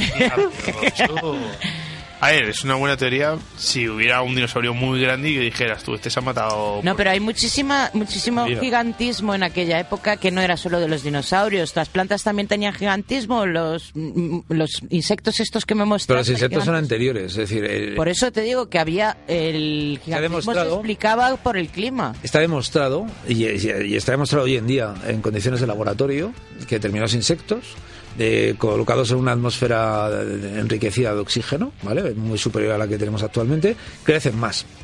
En el carbonífero, que es el periodo que hablábamos, por ejemplo, tenías eh, libélulas como la meganeura, que tenían 70 centímetros de, envergadura alar. Eh, tenías 100 pies de prácticamente 3 metros de longitud. Era un sitio acojonante. Ahí, vamos, ni con el spray antibichos eh, salía vivo, ¿no?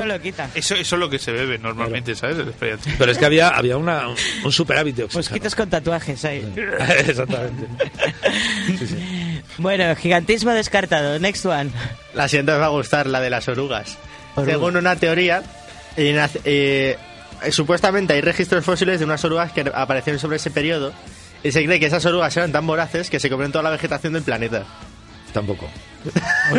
Eso es una locura, muy locura, ¿eh? Oye, pero podrían haberse comido los dinosaurios a las orugas. ¿Y ¿Qué pasa? ¿Las orugas están malas? Eso es un tío que se levanta y ¿Come la dice, voy a hacer una gilipollez y no voy a mirar ningún registro arqueológico previo. No, para eso. Claro, eh, tendríamos un montón de fósiles de orugas por todas partes. No, y No, además, hombre, y, te- y Diego veríamos Rivas que no hay plantas en un momento determinado y eso no es verdad. ¿eh? No, y además, no, o sea, no creo capaz que hubiera tal cantidad de orugas como para comerse todas las Ese plantas tío que hay en era, era, era el típico agricultor obsesionado con las orugas. Coño, me ha acabado todo mi sembrado de coles. Las si orugas fuera- son culpa de todo. la- Los la- dinosaurios mat- los mataron ellos. Si fuera el orugasario Rex, que se come un árbol como el que se mueve con un palillo. pues, ¿eh? Deben ser los gusanos que salen en Dune, hay orugas. Eso es eso. Bueno, y os voy a decir ya la última bizarra y mi favorita. Según una teoría, hay una conspiración internacional para ocultar que los dinosaurios se extinguieron hace unos 5.000 años y que los extinguió una raza alienígena para dejar sitio a la humanidad. Eso es verdad. No me jodas. Esto, vamos, está contrastadísimo a nivel científico. Espera, repítelo, que, que, que me he perdido. Me he perdido en, un, en, en, en 5000. Verás, los Anunnakis supuestamente crearon a los seres humanos. ah, que, que son los Anunnaki. Hostias, Pero qué, qué- qué- qué mezcla de, de tradición sumeria, colega, con gilipollez. Vamos, así. Venga, repite desde el principio. Que esto es muy interesante. Verás, los Anunnaki querían crear una especie de esclavos. Entonces dijeron, mira, este planeta es muy bonito, pero hay unos bichos muy grandes. ¿Qué hacemos? Nos los cargamos a todos y ponemos ahí a los esclavos. Y de ahí salen también los reptilianos, ¿no? Que son fuente de los Anunnaki, puede ser. Qué maravilla. Pues no, tampoco. ¿eh? Pero yo pensaba que los Anunnaki habían venido a buscar oro. Hostia, ¿eh? Hay Ya que va, levantarse con mucha imaginación para decir estas cosas. ¿eh? Sí, sí, lo que hay que leerse simplemente es la tradición sumeria y verás qué coño son los Anunnaki. ¿Sabes? Que es una cosa muy sencilla. Los reptilianos son la primera prueba que hicieron, pero con dinosaurios. Qué maravilla. ¿Y, y cuántos premios Nobel le han dado aquí al cerebro? Eh, joder. Qué fuerte. Ay, qué bueno. pero- esta, esta, esta teoría conspiranoica, desde luego, te- se ha ganado la- el búnker del año, vamos. el búnker de oro de este año. Bueno, si queréis os cuento la causa. Que. Venga, vamos a ver la verdadera causa. La causa verdadera es Ten que... cuidado, ten cuidado, no voy a ser que dentro de unos cuantos años salga otra causa, así que... Eh, no, esta la está- causa casi probable... causa casi probable, pero que está bastante bien documentada, y además os voy a explicar por qué, es que eh, hace 65 millones de años, más o menos, un pepino del tamaño de unos 10 kilómetros de diámetro vino de la- del espacio exterior, o sea, un asteroide, y se dio un ostión contra eh, lo que conocemos ahora como Golfo de México. De hecho, está documentado y lo tenemos controlado y sabemos. Tenemos el agujero ahí. Tenemos el- eso tenemos- quiere hacer el muro, ¿no? Exactamente. tenemos- Amigo, eso lo explica. tenemos, tenemos las huellas de la erosión del boquetillo, pero está. ¿no? Y si quieres lo subimos a Facebook. Sí, una pequeña leche. Sí, sí. ¿Cuál cuál era la historia? Que, que lo que no se sabía muy bien era, en esa teoría, si se habían extinguido de repente todos, ¿sabes? O, o había sido un periodo más largo, ¿no? Bueno, ¿qué sucede aquí? Primero, la prueba, la evidencia eh, geológica que tenemos es que hay una capa de un metal que se llama, bueno, un iridio, que cubre todo el planeta Tierra, que es el iridio es extremadamente raro de, encontrar en la Tierra, y es que esta capa, y viene normalmente de- del espacio exterior, está cubriendo el planeta. Por lo tanto, la capa de iridio de los... Antes de esa capa de iridio hay dinosaurios y después de esa capa de iridio no hay dinosaurios. O sea que geológicamente, estratigráficamente, está controlado. Segundo, ese tipo de impacto sobre de un cuerpo de esas características, a esa velocidad, 35.000 kilómetros por segundo, creo que era lo que he calculado, genera lo que se llama un invierno nuclear, ¿no? Que podríamos conocer ahora mismo en la Tierra. Es decir, de repente, estas plantas que comían estos bichos tan hermosos, este calorcito que tenían y tal, se va a tomar por saco. Se genera un invierno permanente, los bosques mueren, el sustento muere y los animales se extinguen. ¿Quiénes sobreviven? Pues los bichejos más adaptativos. Por ej- por ejemplo, todos los mamiferillos como de los que venimos. Que Claro. estaban en su, en su madriguerilla ahí. ¿Qué pasa tal? Algunos pajarillos, o algunos mamíferos, eh, perdón, dinosaurios chiquitillos de los que vienen las aves. Y además sí se pudieron salvar. Porque pudieron ser o, o tirar ocasionalmente de lo que quedaba, ¿no? De- sobre la tierra que se quedó bastante tocadilla y bastante hecha polvo. Y esa es la, la teoría real. De hecho, inmediatamente, y, y es un ejemplo de cómo la vida tira, empezamos después de ese periodo a tener gigantismo, después de que pase este periodo de invierno y tal, en mamíferos. Y Hasta que te- llegamos los humanos. Claro, tenemos megaloterios, tenemos perezosos gigantes de un tamaño absolutamente mm, eh, descomunal, tenemos animales que vuelven a, a ser más o menos del tamaño de los dinosaurios, pero ya en el, eh, en Modo el mamífero. filum mamífera, ¿no? Que yo tengo una duda. Eh, en cuanto a la Tierra lo entiendo, pero en cuanto a los seres del mar y eso, porque me imagino que el impacto que hizo el meteorito no afectó de igual manera en la Tierra como en el mar. Bueno, afecta. En, Muy en la- buena en la- pregunta, eh, eh, es una gran pregunta, pero sí afecta directamente. Porque hay una cosa que se llama cadena trófica, ¿vale?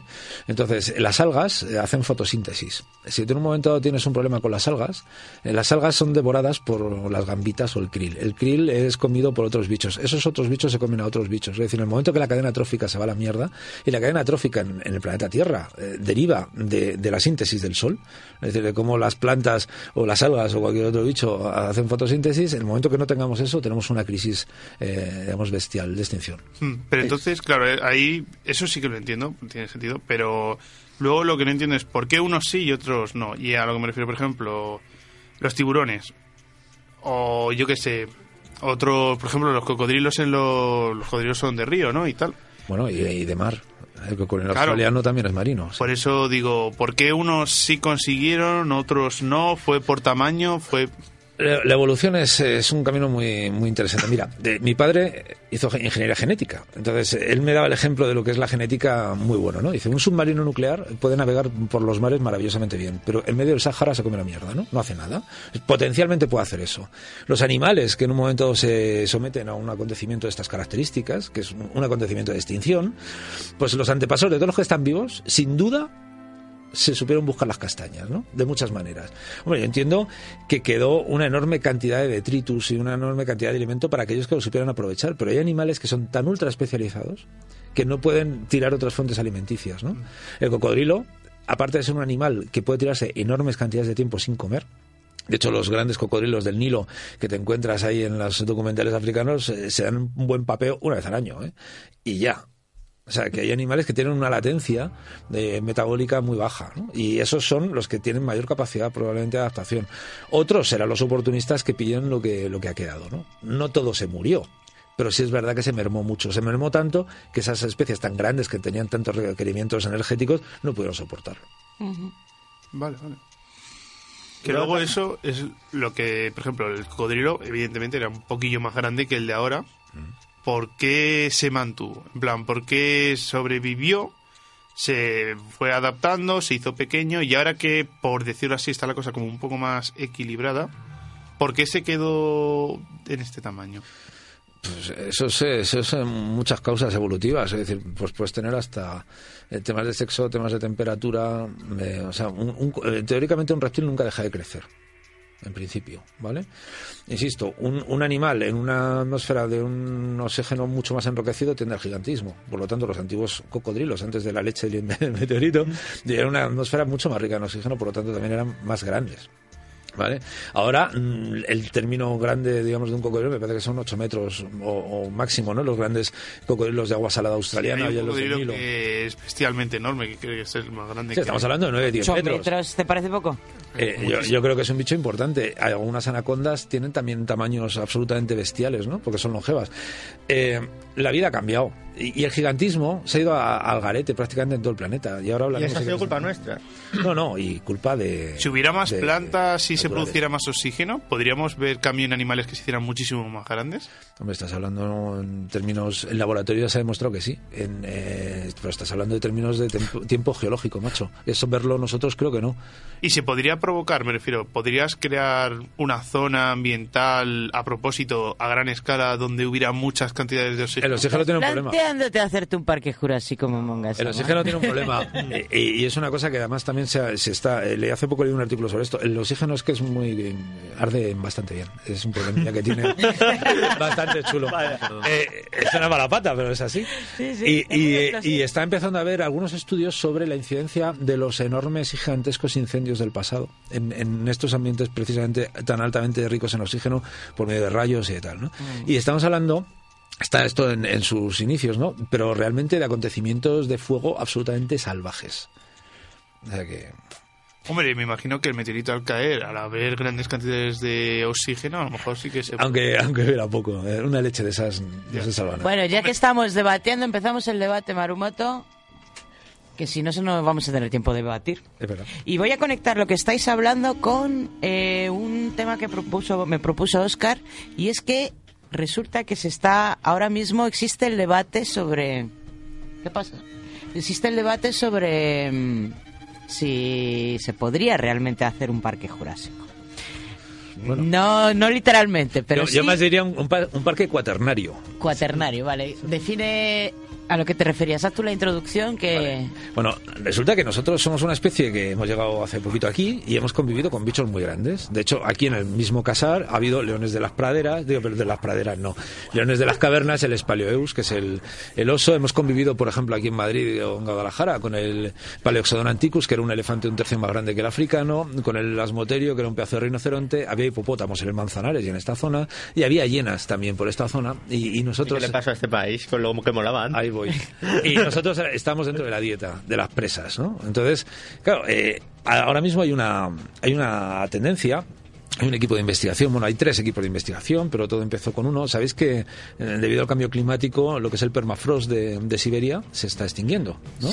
Eh, ¿Qué es el permafrost? El, permaf- el permafrost es una parte de tierra que siempre está helada. Siempre. Ajá. El subsuelo, ¿no? Entonces aquí eh, la glaciación se empieza a retirar, digamos, en la península ibérica, pues bueno, hace 12.000 años, un poquito an- antes, ¿no? ¿Y qué hacen los hielos? Irse hacia el norte, ¿no? ¿Y qué pasa? Todos esos grandes bichos que, todos los que son lanudos, el rinoceronte lanudo, el mamut lanudo, eso es de frío, ¿no? Pues se van siguiendo precisamente ese clima y ese y ese Van contexto. emigrando. pues. Van emigrando. Entonces, ¿qué pasa? Que van muriendo ya cuando se extingue del todo la glaciación, ¿no? Porque su sustento, el hábitat para el que estaban, digamos, eh, diseñados, pues va a tomar por saco. Pero deben No sé. haber sobrevivido en zonas como Groenlandia, ¿no? Eh, no, porque en Groenlandia no había la tundra, no había las hierbas que necesitaban y demás. Ah, ¿vale? vale, entiendo. Entonces, ¿qué pasa? Al final esos animales pues se van extinguiendo, no sabemos muy bien hace cuánto, hace bastante poco realmente. Y ahora, como el permafrost se está deshelando, eh, están apareciendo pues eh, cadáveres completos de mamuts en muy buen estado de conservación, de tigres de dientes de sable, de las moterios y de todo. Claro, porque si se murieron donde el hielo, ahí se conservaría. Eh, efectivamente. ¿Qué Sí. pasa? Eh, en el caso del mamut en concreto, ha habido siempre muchos, eh, ha habido una afinidad de nuestra especie hacia el mamut, nos ha molado siempre mucho, ¿no? Y tenemos un, un un descendiente directo del mamut, que es el elefante indio, no el africano. Has visto que tiene la cabeza diferente, además. Sí. Vale, pues el mamut tenía la cabeza como la del elefante indio. Y un grupo de un genetista coreano, en combinación con, con algunos estudiosos de, de universidades soviéticas, están buscando ADN viable de mamut en permafrost que ahora han ampliado a otras especies para intentar eh, coger un óvulo de una elefanta india, meter este ADN en el núcleo de esa célula. eh, ¿Que quieren cruzar una elefanta india con...? quieren que una elefanta india dé a luz un mamut. Más Pero eso, Es científicamente que quieren hablando, hacerle no trencitas podría- al mamut. Científicamente hablando, eso sería imposible, porque No. no, sería un mamut 100% mamut. Eh, Sí, sería un ADN de mamut eh, que, y que lo ha gestado, pues en vez de una máquina, lo ha gestado una elefanta. Sí, pero me refiero, no tendría también varios genes de lo que sería el elefante. No, porque el, el ADN lo estás cogiendo única y exclusivamente del mamut. Lo único que pone la elefanta india es el útero. Eso Es como un útero que y le- digamos el óvulo, pero le quitas el ADN del. Ah, le metes el del mamut, ¿no? Vale, vale. Entonces luego imagino que como nace envejecido, ese mamut solo sirve ya para que se reproduzca, ¿no? Directamente que así que salgan... Claro. Aquí, aquí la cuestión es que, por ejemplo, hubo una iniciativa en Gran Bretaña hace tiempo de hacer una granja de mamuts para carne, ¿no? Para producción carne.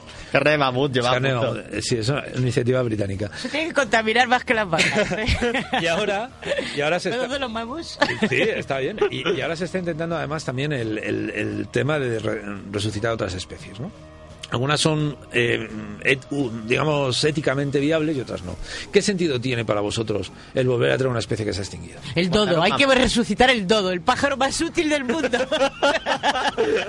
Eso con una paloma, eran de la familia de las palomas. O sea que- Esto ponerse.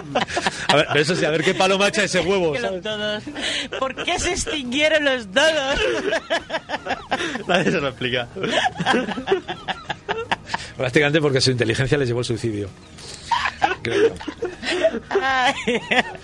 No, solo, básicamente. No, no, no los extinguimos nosotros. Sí. No, igual que Había el moa. todos, ¿no? O sea, Nosotros hemos extinguido a especies muy grandes. Por ejemplo, eh, estaba el dodo, que era una paloma grande no voladora. Estaba el moa, que era una ave de tres metros de altura prácticamente, tipo avestruz, ñandú y tal, que también nos la hemos comido. En Baleares, en, en Mallorca y en Menorca, estaba eh, la cabra rata balear, el Miotragus Cabra balear. rata. hace poco, ¿no? El rinoceronte, había un tipo de rinoceronte hace súper poco que solo Lanudo. queda un macho. Eh, sí. Ah, el rinoceronte blanco, creo. Bueno, y en la isla de Melos, en, en Grecia, había... ¿El un blanco se ha extinguido ya? Eh, queda un macho solo. Ay. De, de- de una especie, sí. O sea, una subespecie. Y luego nos hemos comido también al elefante de la isla de Melos, que era un elefante africano en Pequeñito. miniatura, por, por insularidad. La cuestión está... Y claro, ¿qué sentido tiene resucitar un, un animal de esto? Hombre, a mí me gustaría verlo. Hubiera No te voy a variedad. decir que Pero es que no. aún así un mamut, si lo resucitas, seguiría, estar, seguiría sin estar en su hábitat bueno, ¿no? Y ahí queremos llegar. Hay una opción de resucitar una especie extinta ahora mismo que es la del uro. El uro es el boss el- primigenio. Sí. que es el, el de donde vienen todos los toros, todo el ganado vacuno. Un bicho que aquí en la chepa de altura medía 2 metros 10, 2 metros 15, ¿vale? O sea, un bicho importante. Este, este animal se extinguió hace eh, muy poquito, en el siglo XVII, en Polonia, porque se lo cargó un rey el último. ¿vale? Pero un bicho... Sí, sí, sí. Que además era famoso por eso. Era un rey tonto. vamos. Entonces, ¿qué pasa? Que todavía en, en el ADN de nuestras vacas, eh, de algunas especies, por ejemplo, como la, la vaca sayaguesa de Zamora, No me sigue digas mucho que duro. quieres resucitarlo pa- para llevarlo a las corridas, porque me cago en la. Pues hombre, resucitar uno de estos para llevarlo a las corridas sería muy divertido de ver. Sería divertido Ala, de habría ver, que tener un par, ¿eh? Porque por lo que estás diciendo es muy, muy grande. Enorme, Seguramente sí. será más feroz que los toros que Que antes-. ¿Qué pasa? Que el uro sí tendría, por ejemplo, un hábitat donde poder vivir y no sería raro. O sea, es un animal que sí se podría reintroducir. ¿No? Y no sería extraño.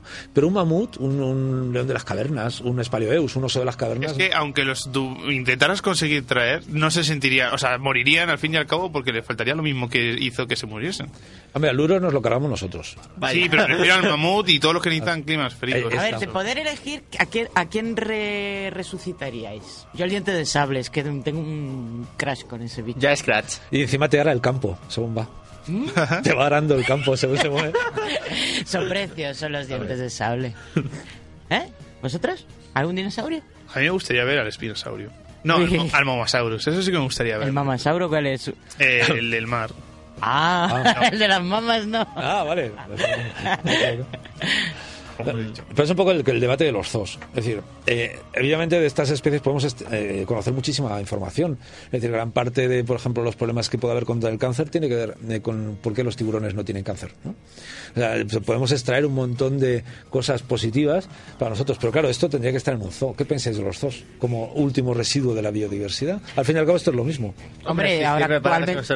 A ver, yo estos parques, por ejemplo, más que verlos como un zoo, lo veo más como una zona controlada donde puedes tener a varios dinosaurios sin que se salgan de control. Lo veo más como un sitio seguro. Un Pero tanto como para ellos como para nosotros. Pero no es lo mismo un zoo que un santuario. A ver, ya, aquí es porque está llevado al espectáculo, ¿no? Pero en realidad, si lo piensas, tú no puedes crear a un ser que, por decirlo así, era superior a nosotros en cuanto a muchos aspectos. No a inteligencia, pero en cuanto a fuerza y... A ver, todo depende. Si no quieres hacerles daño, ellos no van a pensar de la misma forma. O sea, son dinosaurios que algunos cazan. Un dinosaurio, re- si, si tú lo revives, no puedes dejarlo suelto. Porque no tienes forma de controlarlo sin hacerle daño o matarlo. Y el dinosaurio no se va a poner a pensar, no voy a hacerles daño a los humanos, tal, ¿sabes? Además Hombre, que tendrías es que, que el pollo crear, con plumas ese no le veo muy peligroso. además que si creas un dinosaurio tienes que crear también otros dinosaurios y tener la capacidad de poder alimentarlos y todo. O sea, mm, crear una especie extinta tan grande como ellos no es Los, fácil. los dinosaurios técnicamente no son viables. Es decir, aunque sí es verdad que en el ámbar se conservan lagartos, se conservan insectos, se conservan todo en unas condiciones muy buenas, el ámbar, para que la gente lo sepa, eran como pinos muy gordos que cuando les eh, tenían un corte les salían unas gotas de resina muy grandes, muy grandes, muy grandes, ¿no? Y que eso luego al final se han convertido en un mineral, ¿no? O sea, era el sirope de arce de los dinosaurios. Exactamente, para lo bestia. Entonces, ¿qué pasa? El, eh, claro, tú lo que no tienes en la película dicen que sale de un mosquito que picó un dinosaurio, de la sangre que había en un mosquito que picó un dinosaurio que estaba eh, conservado en ámbar. El ámbar no tiene la capacidad de conservar el ADN antiguo en buena calidad. Conserva muy bien los tejidos, pero el ADN antiguo no. Porque le da la luz. Es decir, algo que permite la entrada a la luz del sol va a jorobar cualquier tipo de, de mecanismo de ADN, ¿no? Entonces, Pero existe... Si no es el ámbar, ¿qué, qué material podría conservar el ADN? Pues, antiguo? Actualmente lo único que podría hacer eh, técnicamente que resucitar algo extinto sería precisamente los mamíferos de, de- de- O sea, el hielo. del cuaternario. Más que, o sea, de dinosaurios ni siquiera nos lo planteamos, no hay tejidos. Y de un fósil no se podría sacar. No. Entonces, aquí tienes fósiles. Es una Hay una teoría y es que a partir del ADN, como todo el ADN al final ha ido evolucionando y todo parte de un mismo sitio, se podría teóricamente ir retrocediendo el ADN de cualquier especie hasta llegar a algún dinosaurio. Bueno, os- voy a decir un ejemplo muy bueno a, a colación a esto. Un downgrading, ¿eh? Hasta que consiga... buscar, buscar en YouTube eh, un vídeo que hay sobre una gallina andando como un dinosaurio. Y es que eh, a una gallina le han puesto cola, eh, comparativamente del mismo tamaño que un tiranosaurio o un terápodo, ¿no? Y la forma de andar cambia por completo muy parecida a la del cine, ¿no? Y ahí, eh, y os acordáis que antes hemos hablado que las pelvis eran las mismas, ¿no? Sí. Pues esto es un ejemplo. Tenemos gallinas dinosaurios. Las gallinas son dinosaurios. Toma ya. A ver, si en cuestión Por hacer... razón me callan mal. En plan, poco a poco, según vayamos desarrollando la tecnología en cuanto a biología y todo eso, no, yo creo que incluso no será necesario tener un ADN de un dinosaurio, sino que aparte de las imágenes más o menos que tenemos de los dinosaurios, podrías Chema. crear uno tuyo propio. El downgrading que ha dicho Chema. No, sin necesidad de tener que retroceder. Pues, o sea, podrías tú mismo desde desarrollarlo y a base de otros ADNs parecidos intentar desarrollar un esquema. Pues claro, el ADN de la gallina está el, el ADN de los dinosaurios. Es decir, tú lo que tienes que hacer es quitarlo, toda la parte del dinosaurio a la gallina. Y al final la lo que parte tienes... gallina al- Esa- al de exactamente. Sí, o sea, desarrollar el esquema que tenemos de dinosaurio, pero biológicamente. Y quitarle sobre todo el carácter agresivo a la gallina, ¿sabes? Para que la... Sí, porque que gallinas salga- dan un poquito de cosa. Sí, sí, tiene muy mala leche. Ah, por eso los T-Rex no encaja. Que, pero yo pienso, Ya que pueden, hay una cosa que nunca entenderé mucho, es si pueden crear híbridos y más o menos alterar su comportamiento, podrían haber alterado el comportamiento de los dinosaurios y hacerles menos agresivos. Hombre, eso es muy complicado.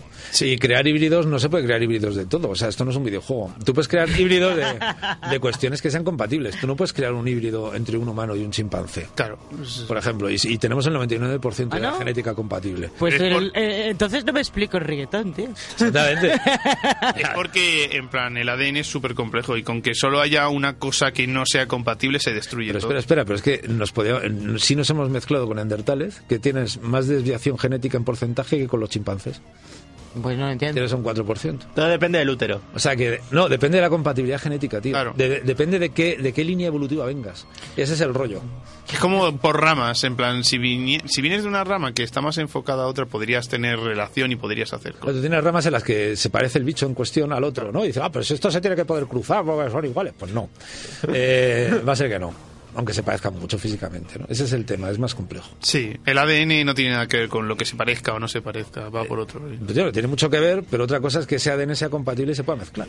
Que es O lo de historia. que tengan época de apareamiento distintas. Pueden ser muy iguales, pero la época de apareamiento de una sea en febrero y la otra sea en diciembre. Bueno. Y entonces tampoco puedan aparearse. Híbridos o hacemos. métodos de apareamiento distintos. Que es una mula. Una mula es un híbrido. Ah, no, o por ejemplo, hablando de mulas y eso, eh, estuvimos hablando también en clase, eh, por ejemplo, eh, cuando empiezan a las ovejas, había un problema que las ovejas que tenían las patas más largas se saltaban la valla.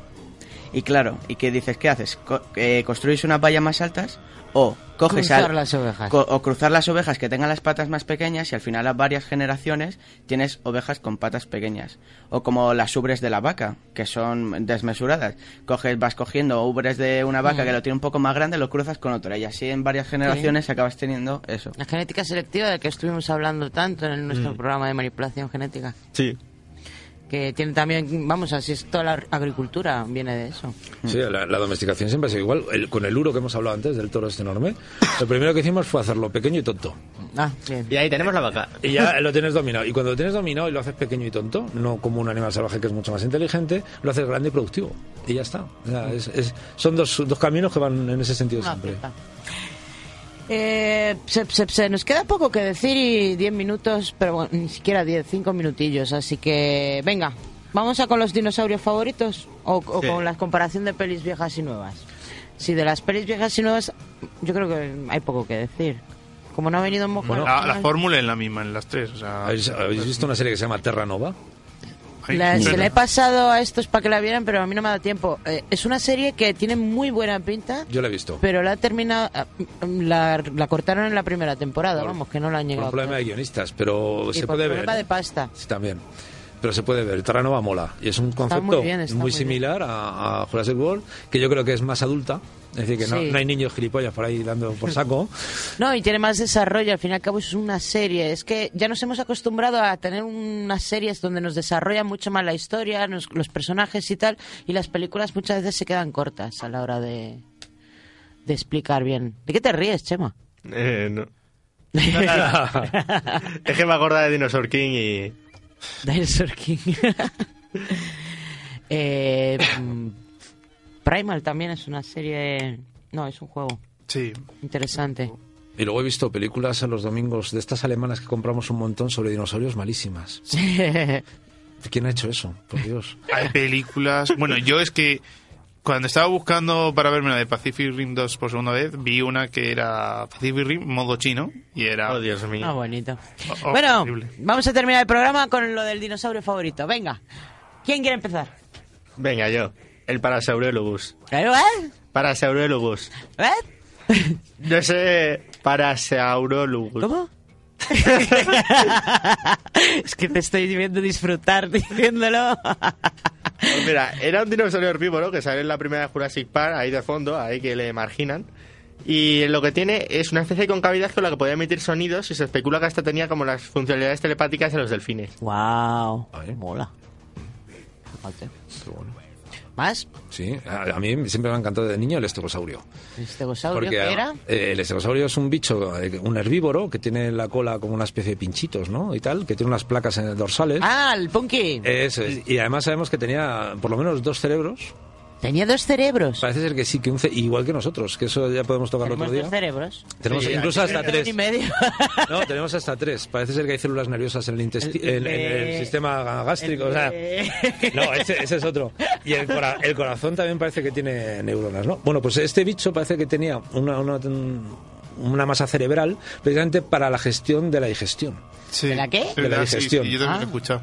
Y el ¿Cuántos estegosaurio mola. tenía si tenía dos cerebros? Hombre, tenía un cerebro para moverse, para decir esto me lo como, esto no, y el otro para, va, ya me hago, encargo yo del En vez, tema. de, en vez de tirarse durmiendo como las vacas que están cuando están rumiando, pues... Y mola mucho porque las placas que tenían en la espalda absorbían el calor. Es una y teoría, sí. Es una teoría, sí, sí. Eran placas solares ahí acumulativas. No, pero es- está guapo. Esos detalles hacen que veas que los dinosaurios, eh, lo que es biológicamente, eran muy, muy buenos. Ha hecho lo fantástico. Muchísimas El bicho es estupendo, sí, sí. ¿Más? ¿Más favoritos? A mí, a mí me gusta mucho el espinosaurio, pero porque tiene de todo, en plan, hace, ¿qué no hace? Es el boss. O sea, caza lo que quiere y se mueve por donde quiere. Sí, es malo, es un bicho malo, malo. ¿Gadis? ¿No, te- ¿No tienes preferencia con respecto a ningún dinosaurio? No sé, a mí siempre me han gustado los velociraptors. Sí, pero dilo sin las manos en la boca. Sí, que a mí siempre me han gustado los velociraptors. Este es de los míos. Ma- Mariette, Yo estoy con Oscar. a ti te mola también el estegosaurio. Yo estoy con Ladis. Yo los Raptors me vuelven loca desde pequeña. Además, eh, antes de que salieran todo el resto de las películas, dije, ah, este es mi favorito. Mi madre me compró, el día que fuimos al cine, porque era la dinomanía, me compró una garra de, de Velociraptor. Yo ahí todo enorme. Qué mono. Y además vale de percha. Sí. Está, está muy bien. Siempre me ha encantado. Lo que no sé si son tan inteligentes como, si eran tan inteligentes como los pintan en las pelis, pero vamos. ¿Tenían plumas? Eh, sí, sí. Vaya. ¿Los Raptor también? Jo. Vamos a ver, no, no Pero todos... había unos que tenían plumas y luego otros que son como los de la peli. Que Espera, no espera, espera. Que esto- Hablo del Velociraptor. Vamos a ver, tú te encuentras, sí, y parece que, que apunta maneras el bicho. Eh, en China, eh, sí, en- Vamos, que tenía pluma el Que te pegó con la garra.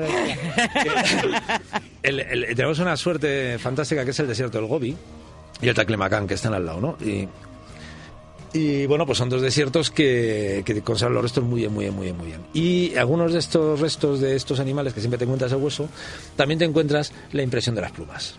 Oh. Pues nada. ¿Será que ahí tenían pluma también? Yo creo que sí. ¿Tenían pluma? Ay, sí. Eran, eran unos bichos encantadores. Hombre, la pluma es, es un rollo evolutivo fantástico. Hmm. Es decir, la pluma es un aislante maravilloso. Es algo que te hace realmente visual. Te voy a regalar una estola para tu cumpleaños. Venga, una boa. Una boa. El viejo Sauro. Aquí el más guapo. Ay, mi niño. Bueno, pues vamos a terminar el programa con una canción que nada tiene que ver con los dinosaurios. La ha elegido Momonga Sama y que la explique él. Eh, ¿Cuál cogiste al final? La- susto, qué cara de susto se te ha quedado. Warfare, Fortuna, Ah, vale. Nada, porque eh, en un juego que estoy jugando ahora, que es el Warframe, han sacado un nuevo parche y tal, y han metido esta canción así de obreros y está muy, muy chula. La verdad es que está muy bien. Ahí, Sí, sí, blues. Sí. Así que con esto os dejamos hasta el próximo programa. Un abrazo muy grande a todo el mundo. ¿Y qué sigue? Ah, la ruta 608 y luego el casar en la noche. ¿De qué habláis hoy? Uy, un montón de cosas. ¿Cómo? Secreto, secreto. Hay que Ay, nada, cero spoiler. pues nada, hasta luego, chavales y chavalas y chavalus. Chao, chao. Puñetito. Chao.